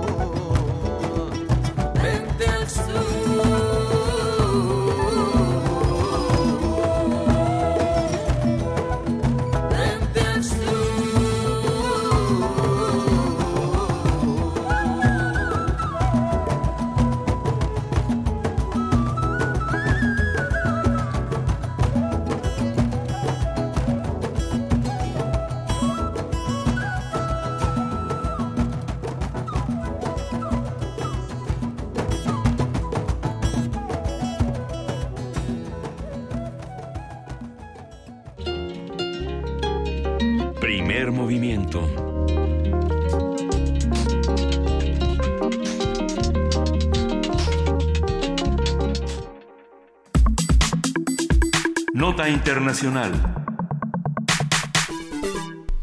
En India, más de 4 millones de habitantes del estado fronterizo de Assam quedaron fuera del registro de ciudadanos elaborado por la Comisión Electoral Central, ya que no demostraron su presencia en el país antes de 1971. En ese año, la guerra de independencia de Bangladesh provocó la salida de millones de personas que buscaron refugio en India aunque las autoridades han señalado que el objetivo del registro es luchar contra la inmigración, la mayoría musulmana de Assam ha manifestado su temor de que el censo sea aprovechado en su contra por los nacionalistas del partido gobernante. Assam registra un constante flujo migratorio debido a que se ubica en la frontera con Bangladesh. Además, era la única región al norte de la India que carecía de un registro oficial de electores desde hace 70 años. Vamos a hacer un análisis de lo que está sucediendo en la ciudad de Assam con el conteo de población, cómo se hizo, quiénes quedaron fuera y qué posibles repercusiones se anuncian. Una de ellas es la expulsión de esta población de cerca de 4 millones. Nos acompaña la doctora Laura Carballido Coria. Ella es profesora del Departamento de Ciencias Sociales de la UAM en Coajimalpa, es licenciada en Historia por la UNAM y maestra y doctora en Estudios de Asia y África en el área de India por el Colegio de México. Y le damos los buenos días, Laura Carballido. Muchas gracias por estar con nosotros. ¿Qué tal? Buenos días. Un gusto conversar con ustedes. Eh, Laura, ¿cómo vemos eh, esta noticia? ¿Qué nos dice de la, de la sociedad india y de, sobre todo, lo que está sucediendo con la frontera con Bangladesh? Em, bueno, nos dice, eh, me parece que algunas cosas importantes sobre procesos recientes que ustedes señalaban pero también nos habla de procesos más largos que vienen, de hecho, desde la época colonial, la lucha por la independencia eh, de India y después de, Bangladesh.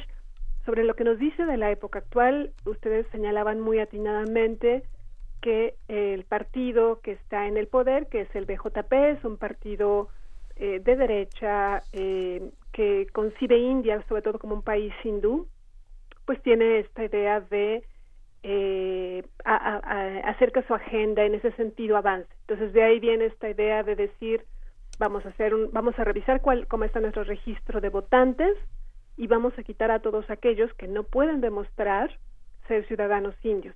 Eh, muchos además están señalando que eh, debido a que tendremos elecciones pronto, pues eh, que esto obviamente es una medida para, para generar entre sus votantes pues una mayor cantidad de apoyo hacia el partido. Entonces creo que, digamos, en este momento sería eso. Y quizás, bueno, podemos ver ecos de este eh, rechazo hacia los migrantes, hacia los extranjeros que vemos en otras regiones del mundo, ¿no? Estados Unidos, pero también Europa, por ejemplo. ¿Y qué, hay de la, de la vertiente religiosa? Eh, porque se ha manejado así, se ha manejado como un, eh, como un problema de índole religioso, de exclusión por motivos religiosos. Eh, sí, así es. Eh, de hecho, están ocurriendo, digamos, varios cambios. Uno es el que ustedes señalan, que es el de actualizar la lista de votantes. Hay otro más, que es eh, que desde 1951 existe, Assam es el único, tiene una cosa que se llama el Registro Nacional de Ciudadanos.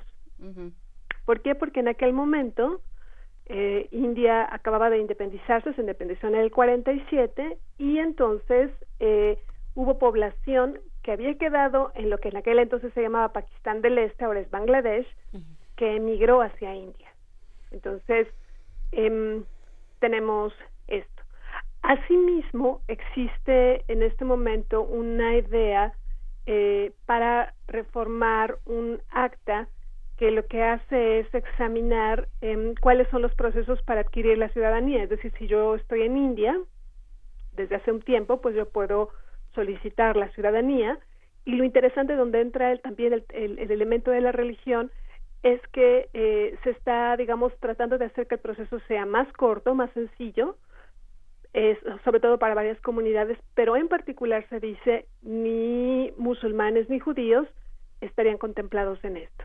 Entonces, el elemento religioso está en, en, el registro de los ciudadanos, eh, que la primera vez que se hizo estuvo en el 51, pero no se había actualizado. Curiosamente, sobre todo está pensando en excluir a gente musulmana. Y por otra parte, esta otra acta, pues también iría en ese sentido.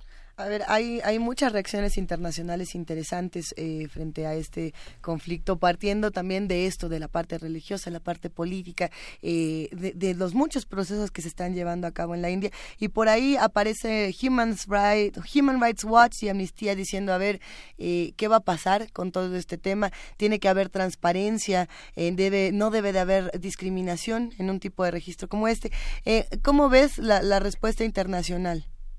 Mm, bueno, yo la verdad es que esperaría que la respuesta obligara al gobierno indio a pues a, examinar con mucho cuidado cuáles son las repercusiones de esto. eh, ¿Por qué?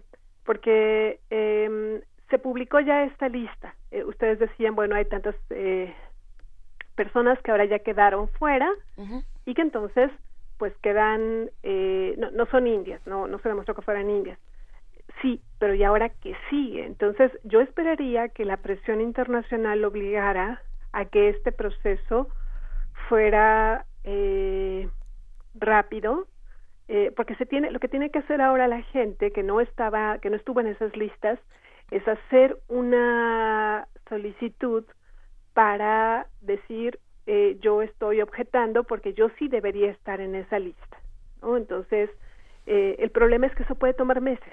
De hecho, las fechas que se están manejando es que para finales de este año se debería tener ya la lista definitiva.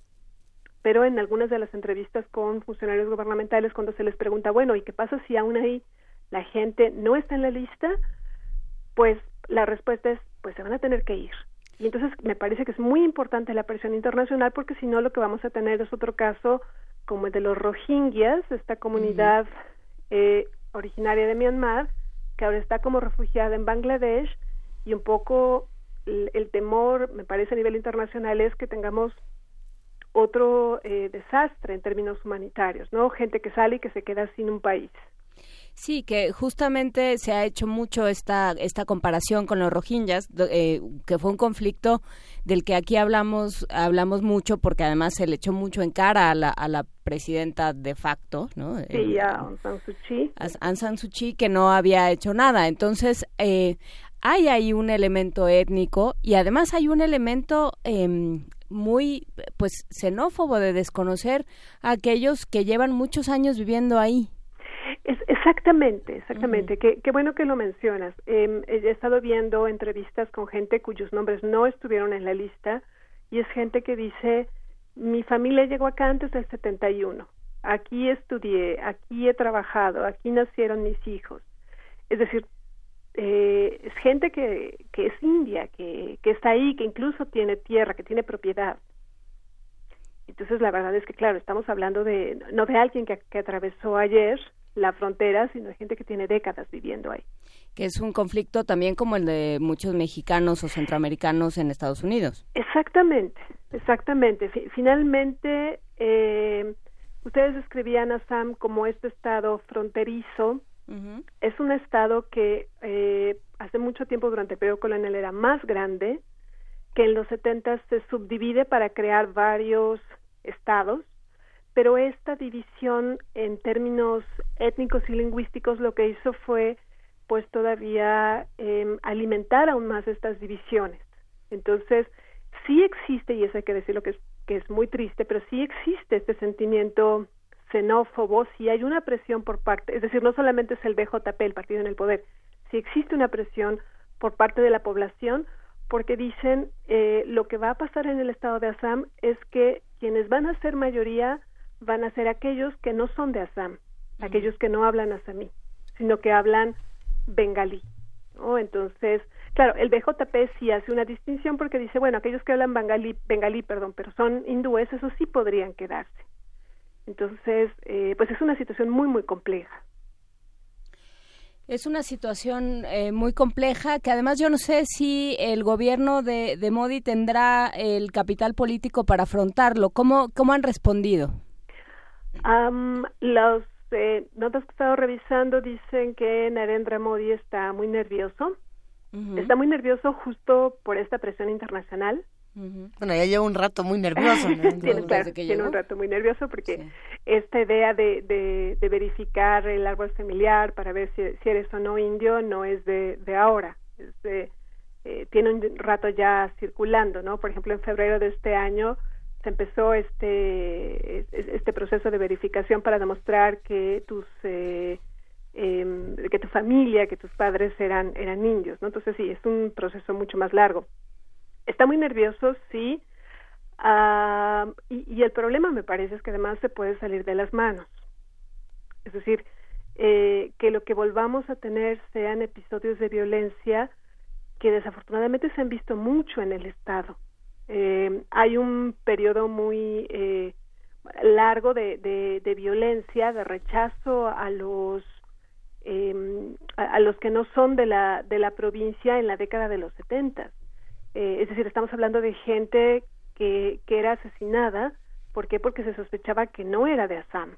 Es decir, así de terrible es, es, esto. Entonces, me parece que es preocupante que Narendra Modi eh, podría tratar de que esto no se, se desborde, pero el problema además es que el proceso que ha desatado es incluso es muy difícil que él pudiera hacer algo, ¿no? Finalmente lo que se dice es que si no estás en el registro, pues no eres indio y entonces no tienes por qué estar en el país.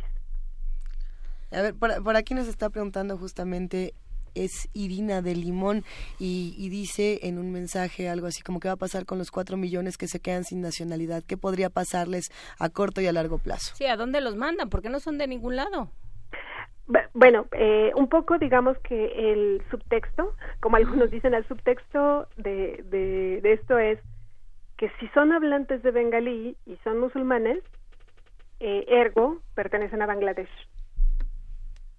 Es decir, todavía existe esperanza que de esos cuatro millones algunos pudieran demostrar que sí son de, eh, de India, pero ahí la fecha, hay, hay fechas de, de, corte que se están haciendo, pero si no, la idea es que tendrían que irse a Bangladesh y el gobierno bangladeshi ya tiene mucho que hacer con los rohingyas y esta es gente además que tiene décadas que no vive en Bangladesh.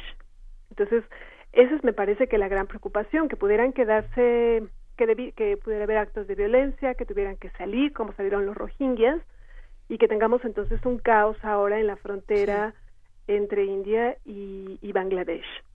¿Qué está sucediendo? Tú que estudias la, la región, eh, Laura Carballido, ¿qué, cómo, ¿cómo lo ves? Porque bueno, tenemos eh, las venimos de un proceso electoral en Pakistán que fue muy muy discutido, que eligieron pues el nuevo presidente eh, tiene en su haber ser haber sido un, campeón de cricket, pero bueno, ah, supongo que tiene una plataforma política más interesante que eso. Y, vamos, ¿qué sucede en esta región? es, esta región en general, digo, no es la única en el mundo, pero esta región en general tiene eh, muchos conflictos entre eh, grupos étnicos, lingüísticos, comunidades religiosas. Es decir, ahorita estamos hablando sobre la los extranjeros en Assam y estamos mencionando a los rohingyas como un caso reciente, pero si hiciéramos una revisión de, de, de, la región del sur de Asia, em, estos no son los únicos casos. Es decir, por ejemplo, si volteamos a ver al resto de India, pues tenemos algunos conflictos porque eh, porque esta visión de que India es solamente a los hindúes, que este, algo que está por el partido en el poder, eh, pues eso excluye, por ejemplo, otros grupos. Em, pero tenemos, por ejemplo, los disturbios en los que murieron Sikhs en la década de los 80. Tenemos, por ejemplo, en Pakistán los ataques hacia las minorías cristianas e hindúes. Si nos vamos hacia abajo, hacia Sri Lanka, tenemos problemas, por ejemplo, entre eh, la mayoría singalesa y la minoría tamil. Entonces, sí hay en, en realidad algo que desafortunadamente les da nos da mucho material a quienes estudiamos esa zona, a los historiadores, sociólogos, politólogos, etcétera, pero es cierto que sí tenemos muchos, eh, digamos, podría decir una tendencia hacia esta violencia, violencia asociada a eh, religión, etnicidad, lengua. ¿no? Sí, sí son elementos muy importantes de movilización política en la zona. Entonces, claro, no es, es no es, digamos, eh, no sería raro que ocurriera efectivamente eh, estos eh, un estallido de violencia que nos dejara con otra comunidad más de desplazados como fue con los rohingyas no tuvimos este en el 47 con la partición eh, enfrentamientos entre eh, musulmanes y no musulmanes em, y bueno y todos estos otros que he mencionado ¿Desde qué perspectiva de pensamiento esta actitud frente a la migración, a la ciudadanía, a la estabilidad en, en, en India? Eh, podemos acogernos para entender esto? Digamos, ¿a qué, a qué, corriente de pensamiento es eh, la que se dirime frente a la defensa de los derechos humanos, la construcción de ciudadanía a partir de la migración? ¿Por qué, por qué triunfan estas, estas formas de separatismo? digamos, serían varias las razones. Em, digamos, si lo pensamos en términos como legales nada más, eh, el Ministerio de, el equivalente, digamos, a, gobernación en la sección de eh, para extranjeros, tiene estipulado muy bien eh, cuál es el procedimiento en caso de que se desee hacer una solicitud como para naturalizarse, por ejemplo, para registrarse. Eh, me parece que sobre todo está eh, en los últimos años sí, sí existe esta idea de vamos a rechazar a los extranjeros, sobre todo a los que son musulmanes. Pero al mismo tiempo también, como mencionábamos y ustedes mismos lo mencionaban, estos procesos de división territorial, es decir, que de un país, de una colonia se hayan formado dos países que de uno de esos países después se haya formado otro, es decir, de India británica a India y Pakistán, y luego de Pakistán a Pakistán y Bangladesh, estas eh, divisiones territoriales sí han fomentado muchos movimientos migratorios. Entonces, sí existe, eh, sí ha existido este rechazo, pero también este recibimiento hacia la gente. al mismo tiempo es interesante que finalmente todo el sureste presenta muchos flujos migratorios. Entonces, eh, yo diría que podría compararlo hasta cierto punto, no totalmente, pero con esta relación entre México y Estados Unidos. Es decir, existe históricamente esta, este flujo en ambos sentidos. Entonces, también es algo que existe en el sur de Asia, pero eh, también hay que pensar en un elemento más que no hemos mencionado y es, ¿por qué tenemos a estos extranjeros eh, como dicen ellos, realmente no me parece que lo sean, pero bueno, tienen muchos años viviendo ya en India, pero ¿por qué tenemos a estas personas eh, de origen bangladeshi en India? Y ese es un elemento que no hay que olvidar, o sea, los tenemos ahí porque Bangladesh pasa desde hace mucho tiempo por un proceso de desgaste eh, ecológico, por una falta de tierra. entonces, también no habría que, que olvidar esta otra parte. Entonces, son muchos ya los, los elementos que tenemos aquí. Son muchos, eh, muchos elementos y muchas eh, cuentas pendientes que tienen que entregar eh, los gobiernos de, de, toda la zona, no únicamente el gobierno de, de, Narendra Modi y pues, pues habrá que habrá que revisar que hasta qué punto puede incidir la presión internacional, porque si sigue uno los ejemplos de los que hemos hablado, tanto en América Latina como en eh, como en el caso de Myanmar, pues eh, no han tenido mucho éxito, que digamos. Así es. Me gustaría, digamos, mencionar solo un par de cosas. Digamos, por ejemplo, en los noventas, que tenemos una gran migración, bueno, es continua desde el 47, pero en los noventas hay una migración, por ejemplo, un repunte de Bangladesh a India. Si uno ve las cifras ahí, uno dice, bueno, es que es un país con una alta densidad, ¿no? Este es un país que no logra bajar tasa de natalidad, es un país que es como el paraíso de las ONGs porque todo el mundo está ahí tratando de ayudar, pero muchos de los proyectos solamente contribuyen a salinización, degradación del suelo, etcétera. Entonces, tenemos ese panorama. Como tú dices, son las cuentas pendientes del gobierno bangladesí hacia su población. Eh, pero es cierto que también, y eso es importante, ustedes mencionaban en algún momento algo así como es gente que estaba en el registro de votantes. Entonces la pregunta es, ¿cómo es que alguien que es extranjero pudo llegar a la lista de votantes en India? Claro, porque en décadas pasadas ellos constituían parte de este banco de votos para los partidos eh, que competían. Entonces, digamos, también habría que pensar que no es solamente, pues, eh, un error de, de por qué estaban en una lista de ciudadanía, por qué pudieron adquirir tierra. Finalmente es gente que en algún momento se le ha prometido, se le prometió en el pasado la ciudadanía a cambio de, de un voto, ¿no? Entonces, eh, son responsabilidades creadas, son, son eh, demandas que estos gobiernos, varios gobiernos, tienen que cumplir hacia sus eh, ciudadanos. Claro, y, y, habrá que ver cómo, cómo lo hacen. Por lo, Por lo pronto te agradecemos muchísimo tu participación, Laura Carballido Coria, profesora investigadora del Departamento de Ciencias Sociales de la UAM Coajimalpa. Gracias por estar con nosotros una vez más. Hemos seguido, estaba, me quedé pensando cuánto le falta a Navendra Modi porque creo que hemos seguido contigo desde que llegó al poder. Sí, sí, así es. Es, este, si no me fallan las cuentas, es 2014 y, y son cinco años. En efecto. En el poder.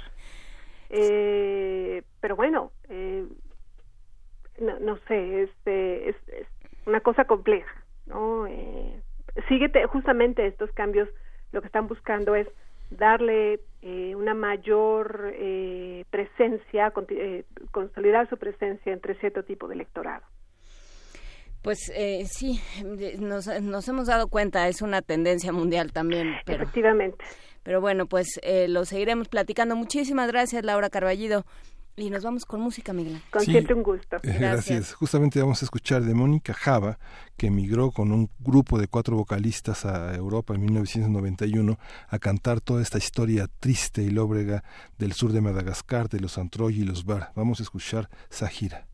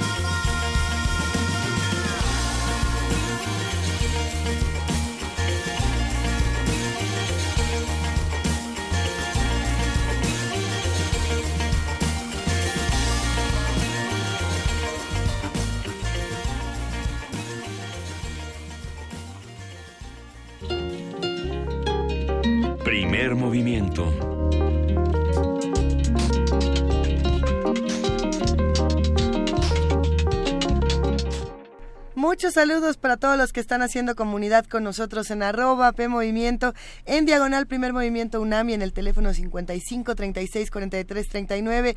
Estamos leyendo sus mensajes, por supuesto que los integramos a la conversación que tenemos esta mañana. Y le manda, a ver, por aquí está R. Guillermo, Miguel Ángel Gemirán, Abimael Hernández, Martelena Valencia, P. Verónica Morales. Eh, ay, es que hay un montón de mensajes, en un momento más los iremos compartiendo. Laura, Ike Tecuani, Henry Bolier, eh, Eduardo Mendoza, Abel Arevalo.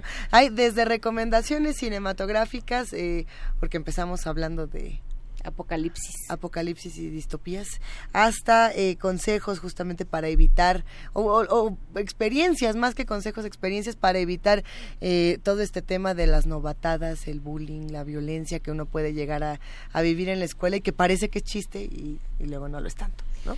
Justamente, y bueno, cómo se lleva esto al terreno laboral, cómo se, cómo se vive de distintas maneras.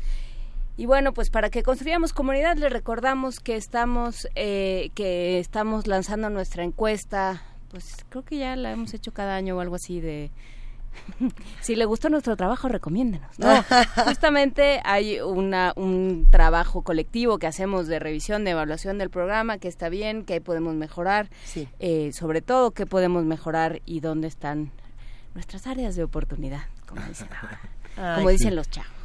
Qué bonito es tener áreas de oportunidad. Uy, tenemos un montón. Una de ellas es que nos vamos en este momento a pausa y regresamos para seguir conversando con ustedes.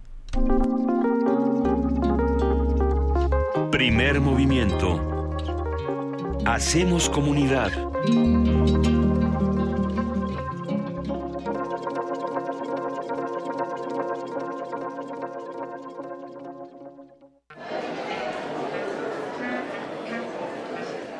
Historia de la literatura. Concepción del arte. Idealismo revolucionario. Amores fugitivos. Conferencias magistrales.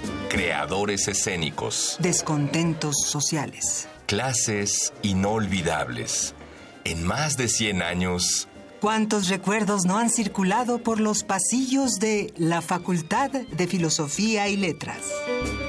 Eureka. Un programa con Filo, Sofía y letras. Escúchalo todos los lunes a las 16 horas por el 96.1 de FM. Radio UNAM. Experiencia sonora. Puedes elegir cualquier cosa que desees. Pero claro, solo puedes elegir algo que conoces. Entonces, ¿será cierto que puedes elegir cualquier cosa? Los lunes de teatro de Radio UNAM te invitamos a cuestionar la falacia o realidad de la elección humana en la puesta en escena En la banca, dirección y adaptación de Bernardo Galindo a partir del texto Primer Amor de Samuel Beckett. Todos los lunes de agosto a las 22 horas en la sala Julián Carrillo de Radio UNAM. Adolfo Prieto, 133 Colonia del Valle, cerca del Metrobús Amores. Entrada libre. Si estamos indefensos ante nuestra naturaleza, hay que aceptarla con dignidad. Radio UNAM. Experiencia sonora. La fortaleza de los mexicanos está en la unión, porque somos uno cuando se trata de ayudar a los demás, de darle lo mejor a nuestras familias y de trabajar para que a México le vaya bien. Gracias por tu confianza. Hoy queremos decirte que tu bienestar es lo más importante para nosotros. Por eso nos vamos a esforzar cada vez más. Ese es nuestro mayor compromiso y lo haremos con responsabilidad y un profundo amor por México. PRI.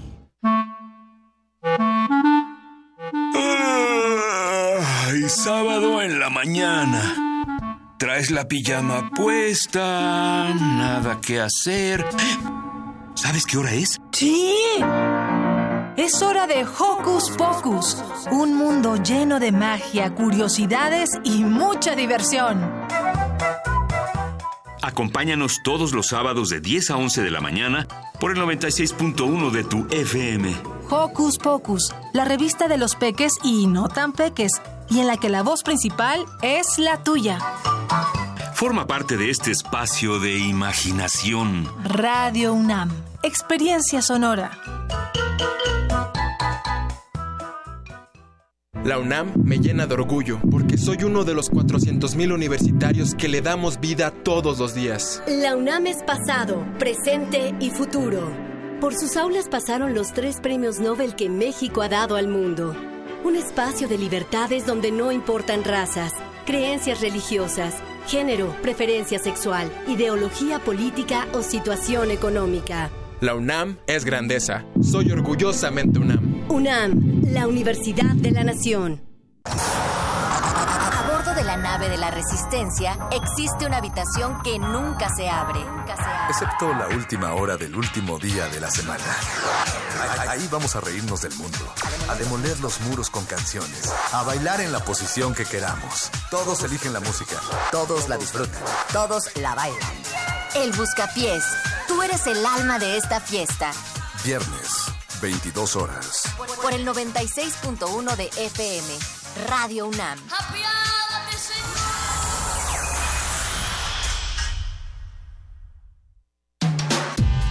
Primer movimiento. Podcast y transmisión en directo en www.radio.unam.mx.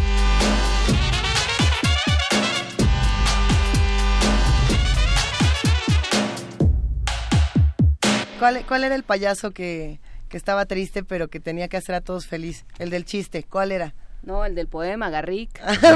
Yo soy Garrick, cambiadme la receta. Perdón, el poema. Si le digo el chiste, el poema me van a bofetear aquí. Reír llorando. Y no me provoques porque me arranco, ¿eh? Eso lo deberíamos de, utilizar para poesía necesaria. Un título adquirido.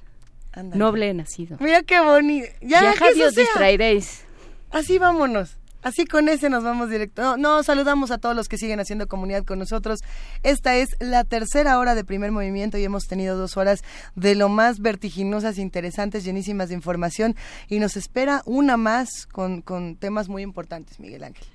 Sí, justamente tocamos el tema de esta ciudad en el norte de la India, justamente discutir un tema como el de la migración, la ciudadanía, la, la, propiedad que personas después de décadas eh, forman parte de un país, es, se parece mucho a nuestra situación en Estados Unidos. Y bueno, el primer tema de la primera hora fue el apocalipsis. Y bueno, forma parte de la vida de todos los días sentir que hay una oportunidad de renacer, hay una era nueva y para el mismo tiempo que todo se acabó, ¿no? Una era nueva que sea esta que nos dé poesía necesaria. Justamente. Vamos. Primer movimiento.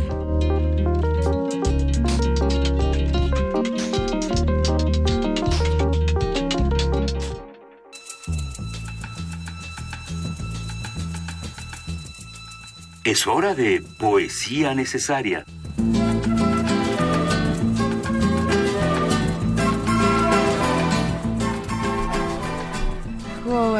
De esa, ya llegó el momento de poesía necesaria. O eso dice Juan Stack. O eso dice Juan Stack. Si lo dice Juan Stack, debe ser cierto. Em, hay que decir que la editorial Era nos envía cada cierto tiempo sus novedades, aquello que, que han considerado dentro de su poema, dentro de su eh, pues programa editorial, era yo quería decir. Muchísimas gracias a Editorial Era y gracias por este poemario de Jorge Fernández Granados, Lo Innumerable, que reúne eh, varias colecciones de poemas y de la colección Origen de la Nieve vamos a leer este. Y vamos a aderezarlo también con Nieve de Dionisos. No es una ley, es una fe. Y como toda fe, su fuerza es una espera, larga, sigilosa, una emoción madurada, o un antiguo modo de saber. La llevo en mi memoria como a una hermana ausente, y a veces me sorprendo conversando todavía con ella, aguardándola tras la ventana, con la paciencia de quien espera una visita o una carta.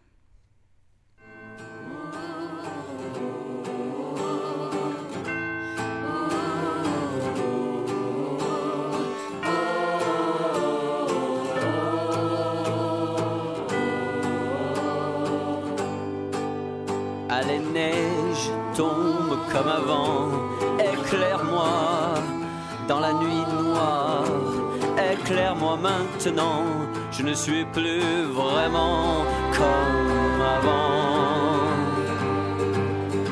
C'est un cimetière d'étoiles cassées qui a poussé hier dans mes poches glacées. Bon anniversaire.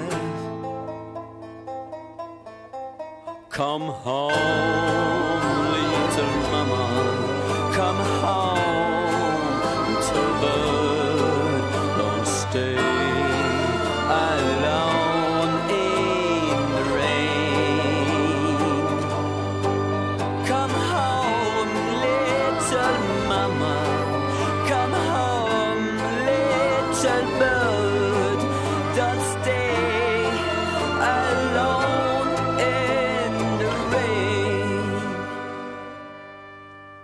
les neiges tombe comme avant, éclaire-moi.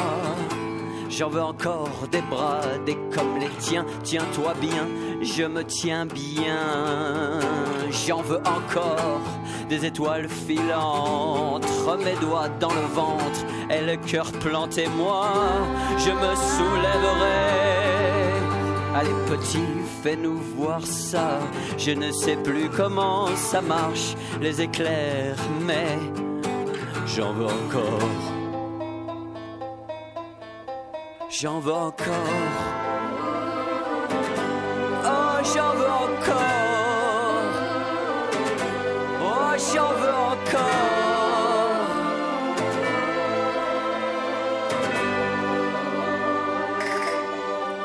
Il faut réparer, recoller, me recoudre à la foudre superglue des cieux.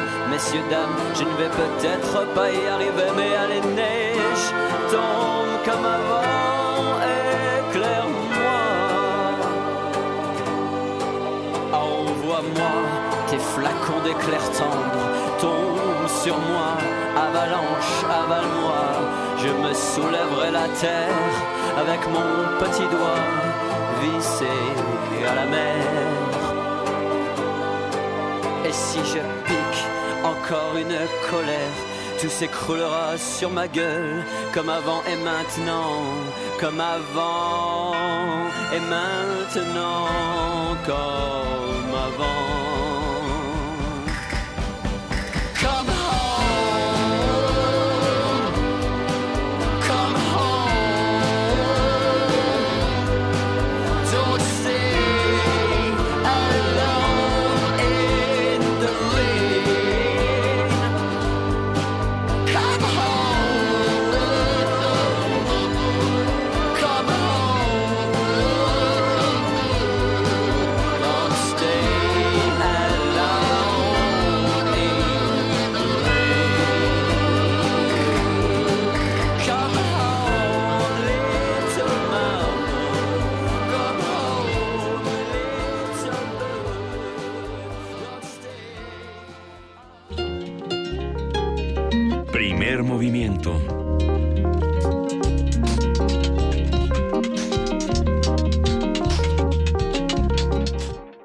Son las 9.11 de este primero de agosto y recordábamos fuera del aire la- el, el inicio de esta ceremonia, esta conmemoración del, de 1968. Justamente el es. orador que acompañó al rector Graue en la conmemoración de este arranque fue Gerardo Estrada, un, un hombre que formó parte del comité de huelga y que ahora que mañana va a estar en la librería del Centro Cultural Elena Garro en Coyoacán, en, en Presidente Carranza 43, para hablar de toda esta particularidad de este arranque. Gerardo Estrada formó parte de ese, de ese momento, después estudió sociología en París y es uno de los hombres de la sociología importante en México. Después muchos años ha sido funcionario cultural, pero en este momento ya como fuera de los eh, aparadores burocráticos va a hablar sobre su participación en el 68 Venga. y de esta de esta conmemoración que nos coloca al rector Barrosierra frente a 30.000 estudiantes, profesores y empleados para decir que en 40 años no se había trastornado la autonomía, no se había roto la autonomía de la universidad de esa manera por la ocupación del ejército que es el número, es el segundo número de esta conmemoración que tiene la Gaceta de la UNAM esta semana todavía vigente. Hay que decir que eh, ayer platicábamos con, con Lorenzo Meyer justamente sobre eh, esto que él llamaba el, eh, el, tiempo histórico que perdimos a raíz del, del 68 y, y, y eso nos llevaba a digamos, a un periplo por todo aquello eh, de lo que nos perdimos como sociedad, todo aquello que se, que se dejó de lado, que se, que se cayó por el miedo, por el... Por, por la capacidad represora que demostró el gobierno y el ejército, sobre todo. Entonces, eh, era muy interesante en algún punto de la conversación, le mencionábamos lo que pasó con la universidad en, en, este tema de la vulneración de la autonomía y de la vulneración a la posibilidad de los estudiantes de reunirse, de discutir, de convertirse y de manifestarse como, como entes políticos. ¿no? De, creo que del 68 para acá eso ha sido un gran problema dentro de la universidad, lo platicábamos de alguna manera con Sara Sepchovich cuando vino antes de las elecciones eh, cómo de pronto se han ido perdiendo espacios. Recordábamos esa cafetería central que había eh, en medio del campus central de, de Ciudad Universitaria eh, y el lugar importante que tenía esta cafetería que de, pronto se, se, perdió de distintos espacios de convivencia y de interacción que tenían los diferentes alumnos de muy distintas facultades y muy distintas tendencias ideológicas para conversar, para unirse, para asociarse de distintas formas. Sirva, sirva esta conversación para abrirle el micrófono a Carlos Volado, director egresado del CUEC. De, él es director justamente de la serie Verano del 68. Eh, Carlos, te saludamos con mucho cariño. ¿Cómo estás? Muy bien, muchas gracias. Buenos días. Justamente estábamos tomando todos estos referentes para hablar de los muchos esfuerzos que está realizando la universidad para hablar de estos 50 años eh, de 1968. ¿Cómo se abordan desde esta serie, Verano del 68?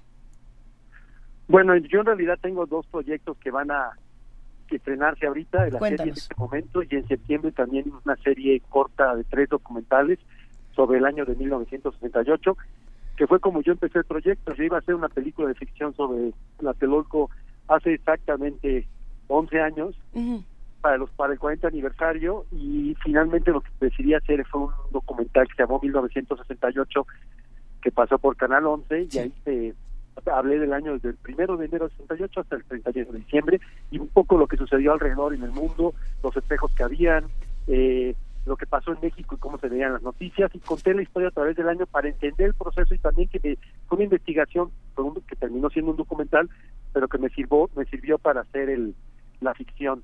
Y son este y básicamente fueron o sea me entrevisté más de 120 personas gente que algunos de los, de los líderes como Raúl Álvarez de Tarín que ya no está con nosotros pero que se me sirvió muchísimo para terminar de escribir y de, de decidir lo que se quería hacer con el guion de la película y lo que decidimos fue hacer una serie porque era un tema mucho más complejo que yo lo quería hacer más coral, más polifónico, con muchas voces que hablaran del movimiento. Y, y en ese sentido hicimos una serie de, primero fueron siete episodios de una hora, pero luego se, se dividieron en dos episodios de media hora, que por las circunstancias no se estrenó y se censuró durante el gobierno que está saliendo ahora y ahora finalmente la UNAM para conmemorar los 50 años de movimiento, eh, logró, como era coproductora y como había puesto las locaciones y había puesto todo el material archivo de la famosa película documental El Grito de Leobardo López, eh, entró y dijo, queremos tener la serie y la vamos a pasar, y finalmente la va a lograr pasar nada Entonces ahora, y el documental que hice fue remezclarlo, teniendo tanto material y teniendo una gran cantidad de entrevistados que ya fallecieron, eh, decidí que te podía dar un nuevo, un nuevo, un nuevo giro al documental que era importante a los 50 años y además que después de haber hecho la película y el documental me enteré de más cosas, gente me contó más historias, conocía más personajes, entonces decidimos hacer los tres episodios de 50 minutos que también se van a estrenar. Y creo que es muy importante finalmente hablar de la historia contemporánea de México, que no hayamos tenido esa oportunidad y creo que es algo que se tiene que hacer. ¿Cómo conviven todas estas voces, este, este discurso polifónico con el tuyo? Pensando que si, no, si, si, si lo tenemos bien claro, tú estudiaste al mismo tiempo cine y sociología. Sí, yo empecé en la Facultad de Ciencias Políticas cuando todavía estaba en el campus universitario y de alguna manera, bueno, mi equipo son los Pumas y soy alguien que estoy muy, para mí es mi alma mater y siempre que estuvo muy presente el 68, eh, fui a algunas de las manifestaciones, en fin. Entonces ahora que finalmente eh, terminé, me egresé, fui egresado del CUEC y me tocó la oportunidad de hacer esta película que yo no me sentía tan seguro, por eso hice el documental primero para investigar y, y realmente entender, fue, me di cuenta que eso es lo que necesitábamos, que es muy difícil decirlo desde, desde un solo punto de vista, tratar de explicarlo, que teníamos que presentar una serie de historias de este movimiento para poder entenderlo. Creo que entenderlo de una manera sentimental, pero también entenderlo de una manera lógica, ¿no? También creo que, y digo para mencionar, porque lo mencioné hace un momento, también nosotros entrevistamos a Gerardo para esta nueva versión del documental, porque la primera vez que hicimos el documental no ah. se pudo entrevistar. Y con respecto a la serie, pues usé elementos que de la película de Lobardo López y también usé algún material que tenía la Filmoteca de la UNAM para incorporarlo con ese material de archivo con las, las, las escenas de ficción que nosotros hicimos. Este, ¿qué, qué, eh, ¿Qué historias encontradas eh, digamos, qué historias adversas aquello que sabemos, ¿no? Porque el 68 es una especie de leyenda que se cuenta, sobre todo pensando en los ámbitos universitarios, se cuenta casi siempre de una sola manera y desde un solo punto de vista, que es el de los, los estudiantes. ¿Qué, ¿Con qué te encontraste? ¿Te encontraste con, eh, con puntos de vista eh, adversos, con alguien que no estuviera de acuerdo, con alguien que tuviera otra mirada sobre el 68? Bueno, sobre todo hay el discurso de que estábamos en el milagro económico mexicano, la moneda había sido estable durante muchos años, no había una inflación fuerte y había dinero. Entonces la gente siempre, los que lo niegan un poco, decíamos, estábamos en el paraíso, vivíamos muy bien, no había preocupaciones económicas, pero lo que los otros dicen es ciertamente, había eso, pero no había libertad, no había libertad, no había democracia, y eso es lo que se necesita después de, si hay una hay un boom económico y el país está bien, se necesita entonces poder votar, opinar y es un derecho universal el voto y en, realmente en este país pues, el voto era una burla, ¿no? La gente, el gobierno que estaba en el poder, el PRI, lo, durante muchos años se burló de los mexicanos respecto al voto y eso es lo que no existía. Entonces cuando había esa posibilidad de cambio que habíamos encontrado y lograr finalmente tener un cambio y irnos hacia las libertades democráticas, fue lo que se cercenó y se cortó de tajo y volvimos a al mismo oscurantismo y a, bueno, la guerra sucia en los años 70, a la falta de la, democracia, ¿no? Y eso es lo, sobre todo lo que la gente hablaba un poco, también se hablaba mucho de que fue un cambio en el mundo, recordemos que se inventó la píldora anticonceptiva, eh, los estudiantes tuvieron más libertad porque salían de sus casas a marchar, estaban en la universidad en la huelga y entonces de repente me contaron muchas historias de amor, de cosas que sucedieron, ¿no? Era, había sido el famoso verano del amor en los años del 77, entonces había toda esta idea de que hubo muchas historias de amor que sucedieron durante el movimiento y fue algo que me sorprendió gratamente escuchar todo esto que hablaba mucha gente. Y por eso también lo metimos en la película. Y y bueno en general hay muchos discursos que tienden a, tienden a, criticar el movimiento estudiantil por la, la injerencia de izquierda y demás. Y lo que quedó muy claro después de investigarlo fue la participación del Estado Mayor Presidencial, obviamente, durante todos estos años de silencio, y bueno, y la participación de la CIA en el asunto que está muy claramente explicado en el documental de Carlos Mendoza, también otro egresado del PEC, sobre la CIA en México, y es algo que también retomamos para la serie, el hecho de que el presidente de México y el secretario de Gobernación eran unos empleados de la CIA eh, y trabajaban para el gobierno norteamericano. ¿Pudiste entrevistar a alguien del ejército? No, no se dejaron. No, pues no. entrevistar a Luis Echeverría muchas veces, le llamaba a su casa, a veces hasta contestaba él, pretendiendo que no era él, obviamente. Claro. no, el este, señor no, está. Sí, exacto, déjeme ver y regresar. no estaba. Fue a dar clases a la prepa uno. Exacto, exacto. Pero bueno, lo que entrevisté fue a un soldado, por ejemplo, que estuvo en la matanza, que en Estados Unidos. Lo entrevisté, me mandó una serie de pruebas y le creí que era un soldado que había participado. Pues me contó cosas de la bayoneta Calazano, que el ejército entró, que eran los paracaidistas. Me dijo una serie de que habían salido del, cuartel que estaba ahí en Chabacano y Viaducto, en Viaducto más bien, que está el Estado Mayor, los guardias presidenciales, que habían salido de ahí mucho, la parte principal, el contingente, que habían calado bayoneta, que eso quiere decir que van a combate, cosa que, que la mayoría de los heridos de, 2 de octubre no son de balas, sino de, de herida de bayoneta, ¿no? Y ese tipo de cosas que fuimos como encontrando más allá de lo que se cuenta, ¿no? Y lo que se cuenta también creo que por eso es importante hacerlo y ahora que sobre todo son los 50 años y ha hecho eso, lo que ha hecho Jorge Volpi en el sentido de, de que se haga MX68 que hable más de esto, eh, se ha encontrado, se, ha encontrado, ha habido una serie de detalles que han ido apareciendo que han hecho mucho más claro qué fue lo que sucedió, cuál fue la cadena de mando, en fin. Sobre todo esta, esta, esta parte que es prácticamente y casi inexpugnable, porque todo arranca con una gira de Marcelino García Barragán con el presidente entonces Díaz Ordaz y el llamado de Luis Echeverría para tener la luz verde y intervenir en la prepa 1, 2 y 3 y dar esta intervención de que saliera el ejército con sus jeeps y prácticamente lo que serían hoy tres turnos matutinos estaban heridos, o sea, es, es pensando 400 estudiantes eh, hace 50 años en, en, el turno matutino de las prepas, era verdaderamente, ¿no? Sí, también algo muy importante, hablando de la cantidad de gente, es lo, lo de hablar del movimiento como algo que fue muy festivo, eso también que, que, que me olvidó comentarlo, que la gente hablaba de la emoción que tenían, de la alegría, de la posibilidad de cambio, de lo que pensaban que podían cambiar al país y de repente no fue, pero para ellos la mayoría del movimiento estudiantil y su memoria está más, más en la parte lúdica, contenta, alegre, de cambio, de poder cambiar el país, ¿no? Y por eso son, el día de la marcha del 31 de agosto marchan 5 millones de personas este, perdón, 500 mil personas. en, un, en una ciudad estaba con 5 millones más o menos según el censo, entonces es casi el 10% de la ciudad la que marchó. Entonces sí hablamos de un movimiento muy grande, no es como si ahorita marcharan 2 millones de personas. Bueno, impresionante, sin duda. Eh, nos quedamos hasta aquí y te mandamos un gran abrazo, querido Carlos Volado. Cuéntanos nada más para despedirnos, qué, cómo, dónde, cuándo, a qué hora, dónde te vemos. Pues mira, estoy ahorita en Bogotá, en un set de Fox, filmando. Eh, a mí lo que me gusta siempre es filmar, es lo que más me gusta, tengo el mejor trabajo del mundo en sentido para mí, que es estar filmando.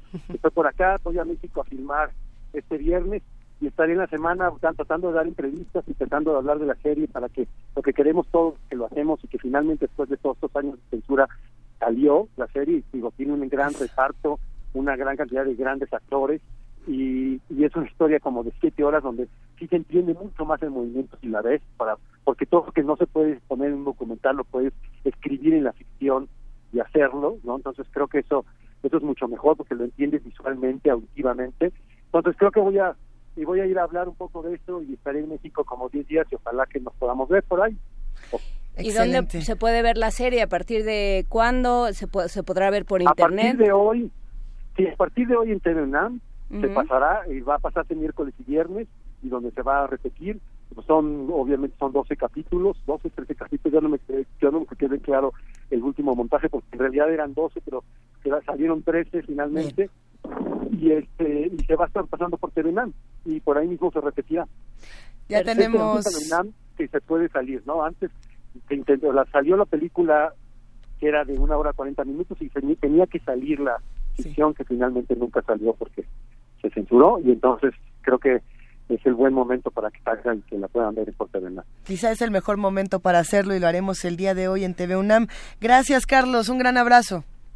Muchas gracias a ustedes. Hasta, luego. Nos despedimos de esta conversación con música porque a continuación viene nuestra mesa. Vamos a hablar de Nicaragua. Sí, de Giuseppe Tartini, Sonata en la menor, Giga.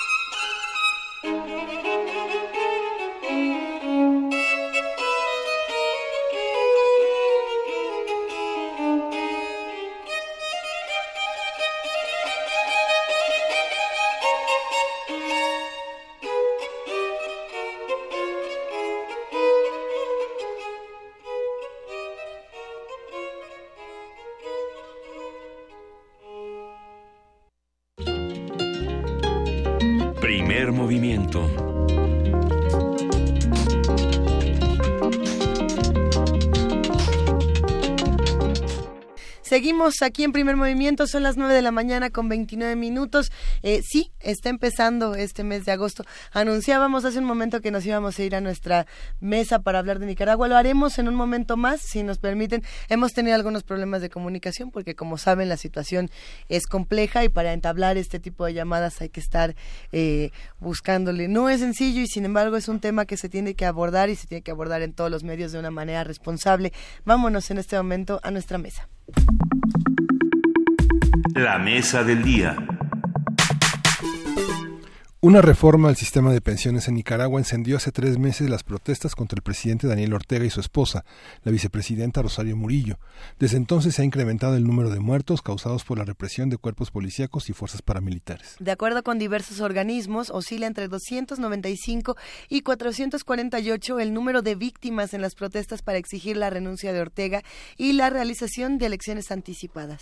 La Iglesia nicaragüense ha propuesto a Daniel Ortega que adelante los comicios previstos para 2021 a marzo de 2019 y que renuncia a participar como candidato en el proceso.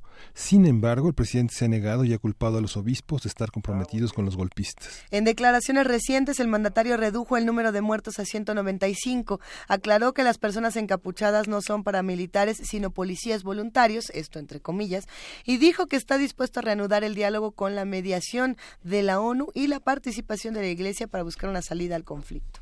Vamos a conversar con Sergio Ramírez sobre la situación actual de Nicaragua, cómo se está viviendo, cuáles son los actores involucrados y cómo se vive en el contexto de la historia reciente del país. Sergio Ramírez eh, fue uno de los artífices en la construcción de esta nueva Nicaragua, resultado de la lucha contra la dictadura de Somoza. Eh, Sergio, buenos días, ¿cómo está? Hola, hola. Y parece ser que hemos perdido de nuevo la comunicación con Sergio Ramírez. Sí, es un problema este que estamos eh, teniendo en esta última hora. No es, no es fácil y apareceremos estado perdiendo una y otra vez esta llamada. Eh, en un momento más la retomamos. ¿Les parece bien si mientras hacemos, escuchamos un poco de música, eh, justamente para ir eh, a intentar recuperar la conversación? ¿Qué opinan los que están haciendo comunidad con nosotros?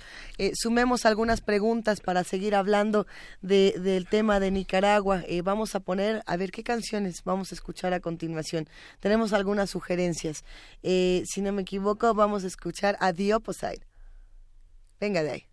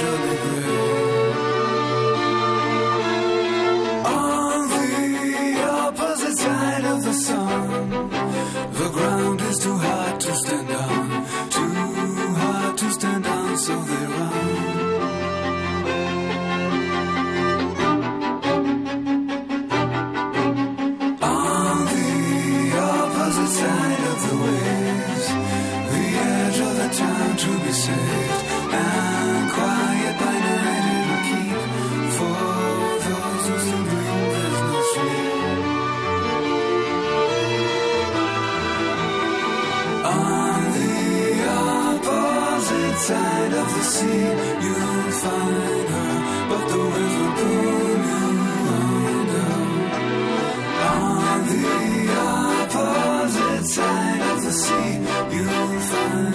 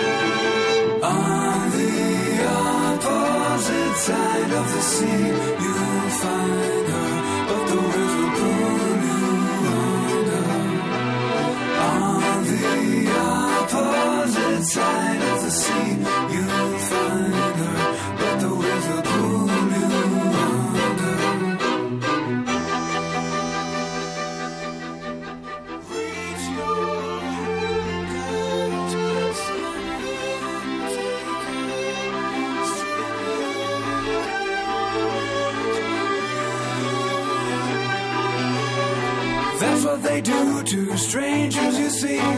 That's what they do to strangers, you see. On the opposite side of the sea.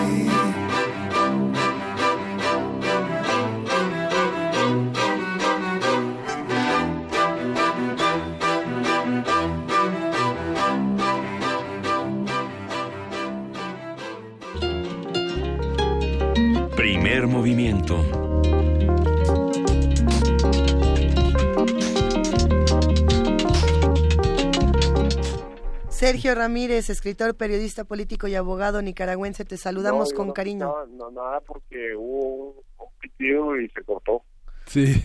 Sergio Ramírez, ¿nos escuchas ahí? El nombre de Dios. ¿Nos, nos escucha Sergio? ¿Perdón? ¿Nos escucha? No, no, ninguna, no. No, es que hay, hay siempre hay en esas llamadas a Nicaragua, a El Salvador, siempre hay un delay. eh, Nos escucha como 10 segundos tarde de lo que hablamos, pero ya ya está más o menos al- en la línea. No, Sergio, no, seguimos sin tener comunicación con Sergio Ramírez. Parece que vamos a tener que buscarlo de otra manera o quizá en otro momento. Eh, vamos a intentarlo quizá una vez más. eh, vamos a ver cómo logramos restablecer esta comunicación. Sí, el, el tema en Nicaragua es verdaderamente complejo y hay muchas lecturas que se le pueden dar. Eh, las críticas a Daniel Ortega y a Rosario Murillo trascienden ya lo que lo que empezó como una manifestación pacífica y que se ha vuelto un acontecimiento extremadamente violento y trágico para, para todo Nicaragua. Y que nos ha hecho revisar eh, buena parte, eh, y por eso nos interesaba mucho la conversación con Sergio Ramírez, nos ha, nos ha hecho revisar la historia reciente, no solo de Nicaragua, sino de toda América, América Latina. Latina. En el momento en el que sale Trump eh, con un tuit de esos que acostumbra a decir que eh, que la, la cifra de muertos en México lo único que anuncia es que es un país con el que no se puede tratar y que hay que recrudecer aún más eh, las eh, las políticas migratorias y sale el hoy secretario de gobernación dentro de cinco minutos quién sabe pero todavía creo que lo es Navarrete Prida a decir a ver, ¿por qué no dejan de pasar armas? ¿no? Y entonces lo que trae a la memoria este comentario de Navarrete Prida es el viejísimo eh, juego de palabras del trampolín y la alberca, o sea, la incidencia que ha tenido Estados Unidos, lo acaba de decir Carlos Volado, hablando de la CIA involucrada en el 68, la incidencia que ha tenido Estados Unidos en la política latinoamericana eh, no se puede soslayar y entonces de pronto decir qué barbaridad, qué países tan violentos es, eh, es una irresponsabilidad por parte de Estados Unidos, es desconocer su papel dentro de la historia eh, latinoamericana y bueno, pues también con esos ojos hay que observar este conflicto.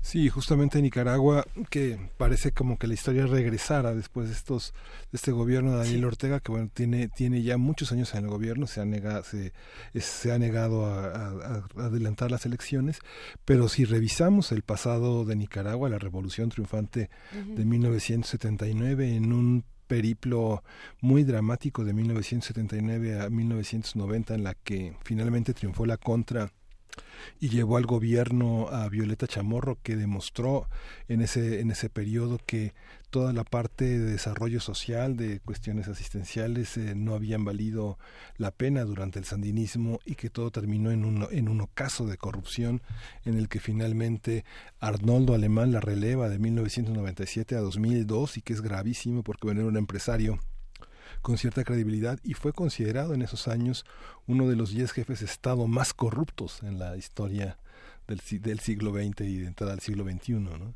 Sergio Ramírez es un escritor que jugado un papel muy importante junto con Daniel Ortega, una de las cuestiones que más se reconoce es que el presupuesto se, se, se triplicó, el presupuesto para educación. Eh, Daniel Ortega como presidente entonces y Sergio Ramírez como vicepresidente de Nicaragua reciben un, un tema de analfabetismo del 50%, se llega a reducir a 13%, cuando llega Violeta Chamorro nuevamente reduce las pensiones, eh, prácticamente el 16% de la población queda fuera del sistema asistencial de salud, queda fuera, que se reduce, nuevamente aumenta este 23% el analfabetismo, se reduce el presupuesto a la tercera parte en la materia de educación, Salud sigue siendo un problema y, y bueno, los medios de comunicación eh, en Nicaragua ha sido muy importante porque Pedro Joaquín Chamorro, que era el esposo de ella, que fue asesinado en 1978 por su disidencia a la dictadura de Somoza, es, es el arranque de los disturbios en ese momento. Justamente entre 78 y 79 se organiza la, el Frente Sandinista de Liberación Nacional y Carlos Chamorro, Carlos Chamorro, Carlos eh, eh, este Chamorro, que es el apellido del padre, eh, Violeta Chamorro se apellidaba Barrios, este, ese es, es uno de los disidentes, una familia dividida, Lucía y Carlos son, digamos, los antagonistas de ese gobierno y, ellos fundaron Barricada, que es un periódico, este, tampoco es así como la neutralidad, es un periódico sandinista, pero los, los medios son los grandes, este, los, el gran, el gran tema de Nicaragua, ¿no?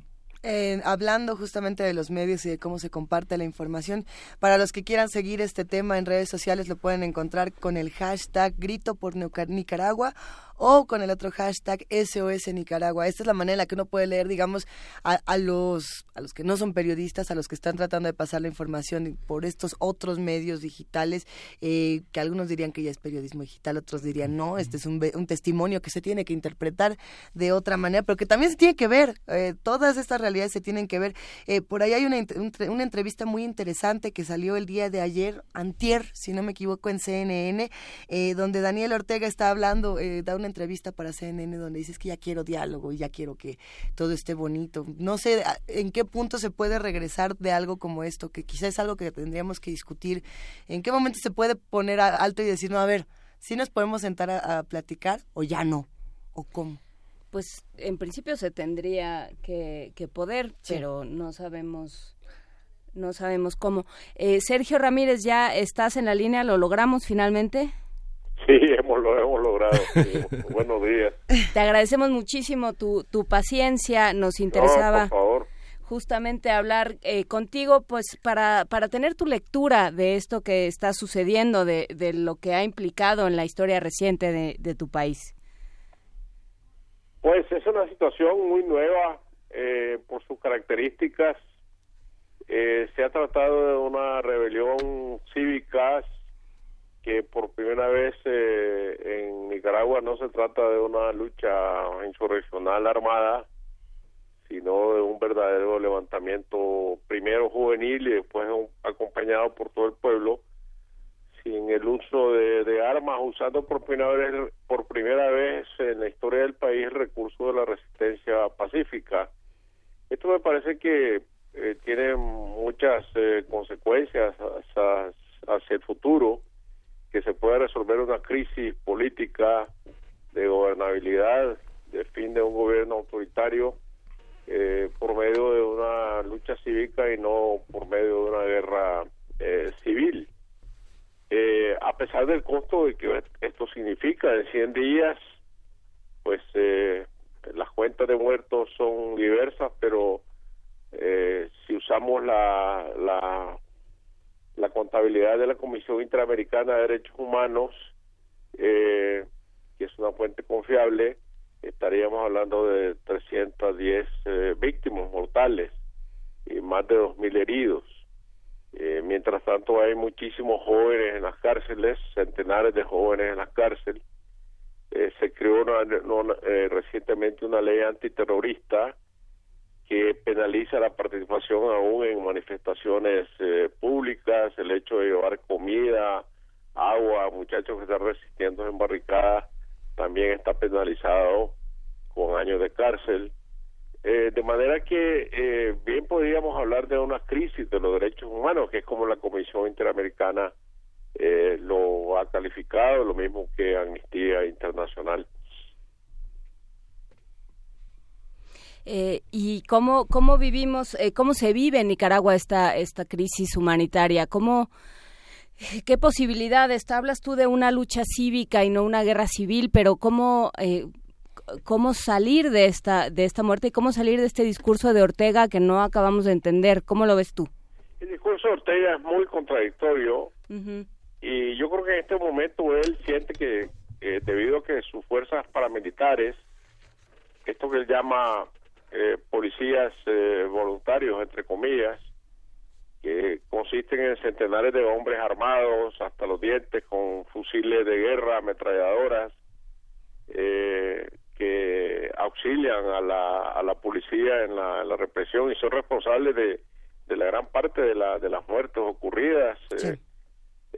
muchachos ejecutados a sangre fría, con tiros en la cabeza por medio de, de disparos de, de francotiradores, asaltos a casas, incendios, en fin, eh, una verdadera acción terrorista que pone al país o el orden público del país en manos de fuerzas absolutamente irregulares e ilegales. Entonces, esta es la característica de la situación en este momento, lo cual trae pues una gran intranquilidad a la población y una alteración de la vida social muy radical. Eh, aquí la gente se impone un toque, auto toque de queda, nadie sale después de las seis de la tarde de sus, eh, de sus casas, más que por una necesidad muy, eh, muy urgente. Ortega ha venido cerrando las salidas precisamente porque siente que está ganando esta guerra, lo cual me parece que es una, una, una ilusión. la situación tiene un deterioro muy radical, esto no se podrá volver hacia atrás eh, de ninguna manera y ni siquiera podemos pensar que llegaremos hasta el año 2021 en esta zozobra, en esta crisis. Eh, el deterioro de la economía es cada vez más, eh, más evidente.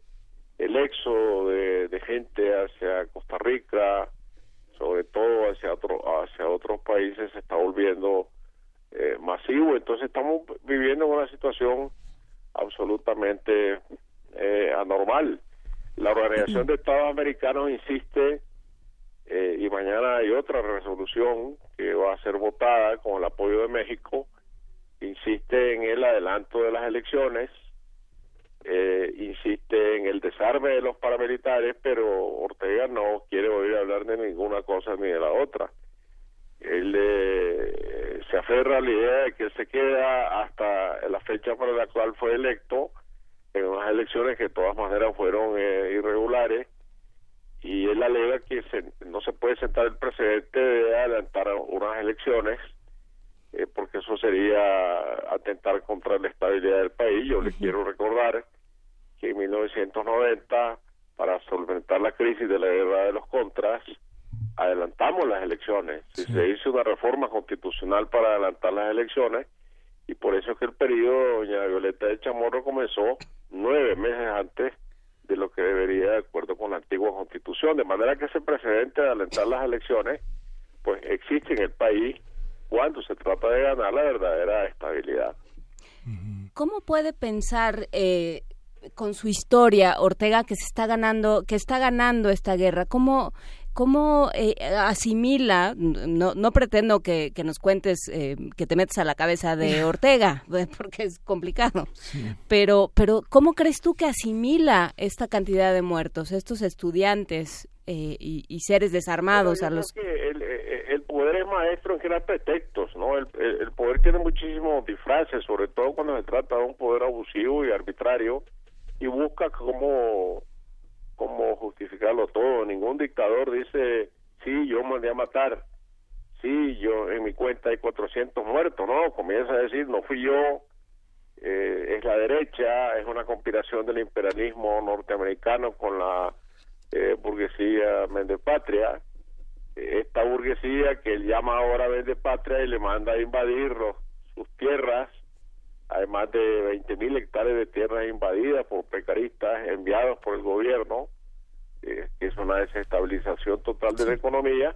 Estas personas estaban aliadas con él eh, hasta antes del 18 de, de, abril, eran sus socios, es decir, eh, socios en, la marcha del país. ellos se encargaban de los negocios y él se encargaba de la política, ese era el pacto. Y ahora son demonizados, igual que demonizada la Iglesia Católica, a la cual se le acusa de golpista. Entonces hay muchos culpables, los estudiantes son culpables porque son terroristas, eh, y por lo tanto hay muchos culpables, menos el Estado, que es el responsable de eh, guardar el orden público y de que no haya muertos en un país.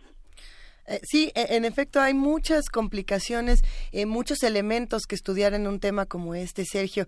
Eh, lo cierto es que cuando hablamos de, temas tan complejos no hay buenos buenísimos ni malos malísimos. En, ese sentido, muchos de los radioescuchas que hacen comunidad con nosotros nos han pedido durante días que también exploremos lo que ocurre en esta participación de Estados Unidos en un conflicto como este. ¿Cómo la ves? ¿Cómo la lees? además, por supuesto, de hablar de la Iglesia, de la derecha, de los estudiantes, de los empresarios, que no hemos hablado todavía de ellos. ¿Qué pasa con Estados Unidos? Estados Unidos hasta hace poco tenía una relación pacífica y constructiva con Ortega. Eh, él no puede echarle la culpa al imperialismo yanqui a Estados Unidos de tratar de, de, votarlo, de desestabilizarlo, si hasta hace poco sus líneas de cooperación eran, eh, eran yo diría, muy, muy, muy claras, muy firmes eh, Ortega era un muro de contención de la inmigración hacia la frontera de Estados Unidos con México. Este es el punto más férreo de detención de los, de los, de los migrantes. Aquí se perseguía a personas y se las encarcelaba por ayudar o esconder a migrantes que querían atravesar el territorio de Nicaragua hacia Honduras y de allí hacia la frontera eh, eh, mexicana. Pongo solo un ejemplo. Entonces, de repente, eh, eh, eh, Estados Unidos se vuelve a los ojos de Ortega el gran enemigo de Nicaragua porque él está buscando culpables de algo que ha sido una explosión espontánea de en, en, contra de los abusos de un gobierno que a lo largo de 11 años ha suprimido las libertades públicas y ha reprimido a la, a la población. Entonces, en este alzamiento no hay eh, solo gente de izquierda o de derecha, para todo el mundo. Y, y, entonces no es eh, los Estados Unidos el que está con la batuta en la mano dirigiendo eh, a, los jóvenes, ¿no? Eso, eso me parece que eh, esta resolución, por ejemplo, del, del, del, foro de, de, Sao Paulo tomada en La Habana, a mí me parece lo más, hablando como hombre de izquierda, eh, a mí me parece que es lo más absurdo que puede haber justificar las muertes en nombre de una ideología. Y decir, aquí siempre es el imperialismo yanqui y la burguesía de patria, que son palabras huecas, frente a un pueblo que está muriendo, eh, asesinado por las balas de una dictadura. ¿Cómo llegó, bueno, cómo llegó, cómo llegó hasta este, hasta este punto? Distintas embajadas de Nicaragua, en Latinoamérica, este, se ha difundido esta, esta, esta entrevista que hizo Daniel Ortega en Telesur, pero pues prácticamente no ha tenido ningún eco. La convocatoria de la embajada de Nicaragua a los medios de comunicación, pues pareciera que en un país tan cercano a Nicaragua como somos eh, los mexicanos, eh, no hay, no, ya no hay ninguna credibilidad en lo que está sucediendo que no puede haber no puede haber eh, eh, ninguna porque lo, los hechos están ahí y me parece que la mentira sistemática eh, produce muy pocos frutos Ortega vamos a ver nunca ha hablado tiene 11 años de, no, de, no dar una sola entrevista de prensa y de repente de repente él decide que hace una semana va a dar una entrevista de frente de una entrevista de prensa eh, a la cadena Fox de los Estados Unidos. Vaya, esa es una gran sorpresa. La cadena Fox es la cadena de la derecha más recalcitrante de los Estados Unidos porque a él, le han dicho que esa es la que ve el presidente Trump. Y entonces él quiere hablarle a Trump a través de la cadena Fox, como si Trump pasara todo el día sentado frente al televisor esperando a ver lo que va a decir la cadena la cadena la cadena Fox. Luego habla frente a Telesur, que es lo contrario, ¿no? es, el polo contrario. Y entonces, en una. Eh, y luego habla con, con la cadena CNN, con Andrés Oppenheimer, y después con, con Euronews. Pero si uno examina lo que dice, cuando le preguntan por los paramilitares, que es la, la esencia de esta situación, fuerzas irregulares enmascaradas, armadas con armas de guerra, son las que asesinan a la población El primero dice que esas fuerzas paramilitares son de la derecha, que son armadas por Estados Unidos, eh, que son armadas por, por, los partidos tradicionales aliados del imperialismo, lo cual no se puede sostener porque son fuerzas que la gente las ve en la calle actuar mano a mano con la Policía Nacional. La Policía Nacional los protege, se protegen eh, mutuamente. Entonces cambia el disco a decir que se trata de policía voluntario. La policía voluntaria es una institución auxiliar de la Policía Nacional que tiene funciones completamente distintas. Tiene funciones de, acordonar lugares del crimen, de acordonar lugares donde hay incendios, de cooperar con a evacuar a la población en caso de siniestros, pero no de salir a matar. Esa figura que le da a la policía voluntaria eh, eso no existe en la legislación eh, eh, nicaragüense. Todo para no aceptar de que el orden público del país se encuentra en manos de unas fuerzas irregulares. Es decir, y esto va más allá de la ideología. Aquí nos estamos enfrentando a una represión que no estoy viendo si es de izquierda o si es de derecha, simplemente es una represión que actúa contra toda la población de manera indiscriminada y que ha hecho víctimas incluso a, hijos de familiares de tradición sandinista, gente que peleó en la revolución, colaboradores históricos de la revolución, que han visto caer a sus hijos y a sus nietos. Y eso es lo, que lo que ha hecho que, este gobierno pierda esta credibilidad de que estamos hablando. Nadie puede darle crédito a un, a un gobierno que asesina a sus propias bases porque la represión es indiscriminada. Eh, Sergio, tú eres eh, de alguna manera también eh, colaborador histórico de la revolución en Nicaragua y has, formado parte del gobierno, has estado cerca del gobierno. ¿Cómo, cómo entender esta evolución tan, tan, pues, tan contrahecha, digamos, de, Daniel Ortega? ¿Cómo lo entiendes tú ahora? Porque hablas de él como un dictador. Pues quizá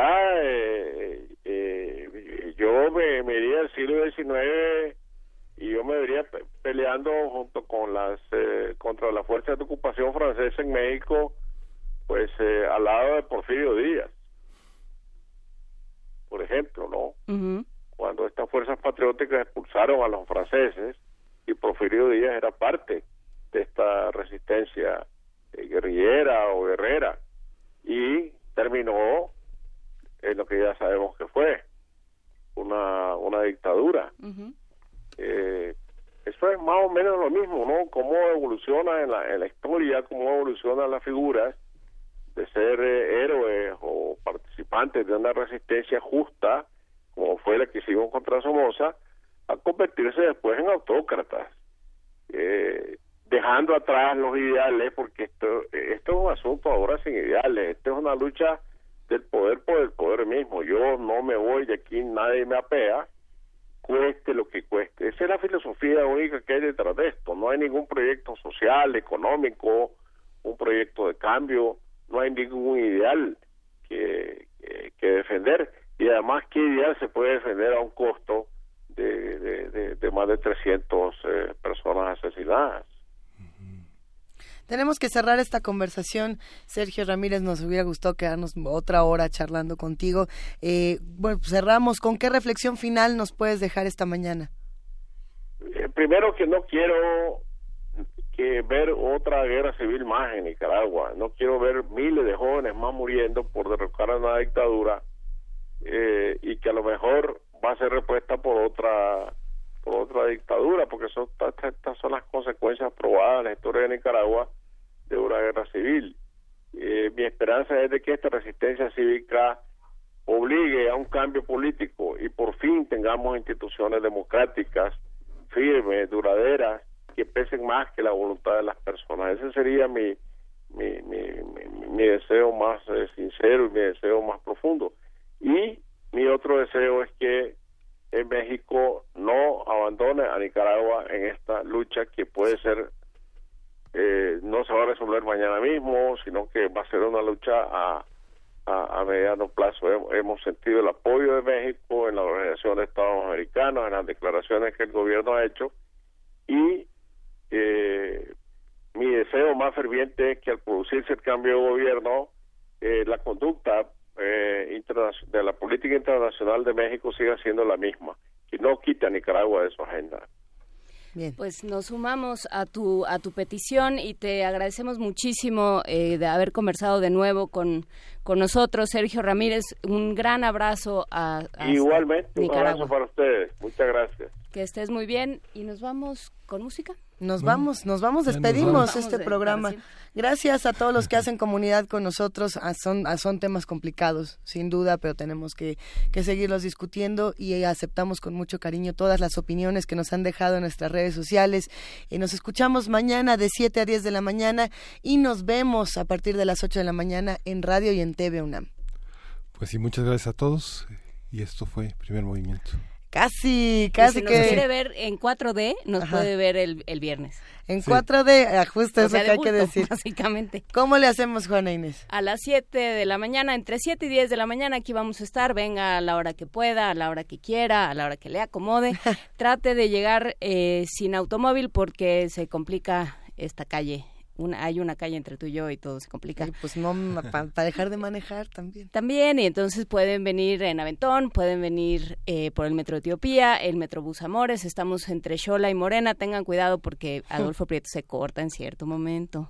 Sí. Y no hay guía roji que, que lo consigne del todo bien, entonces con cuidadito, planeen su ruta antes de venir. Aquí nos vemos entre 7 y 10 en la sala Julián Carrillo en Adolfo Prieto 133. Y si cruza Xola Voltea a los dos lados. Voltea a los dos lados. cuidado, casi perdemos a Alberto Barranco, a Bernardo Barranco una vez. Bernardo Barranco, una vez también a Benito le tocó. Pues yo creo que a todos nos ha tocado en ese cruce peligroso.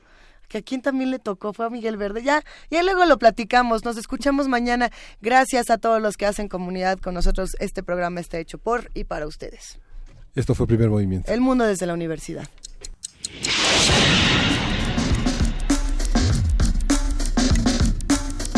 Radio UNAM presentó Primer Movimiento. El mundo desde la universidad.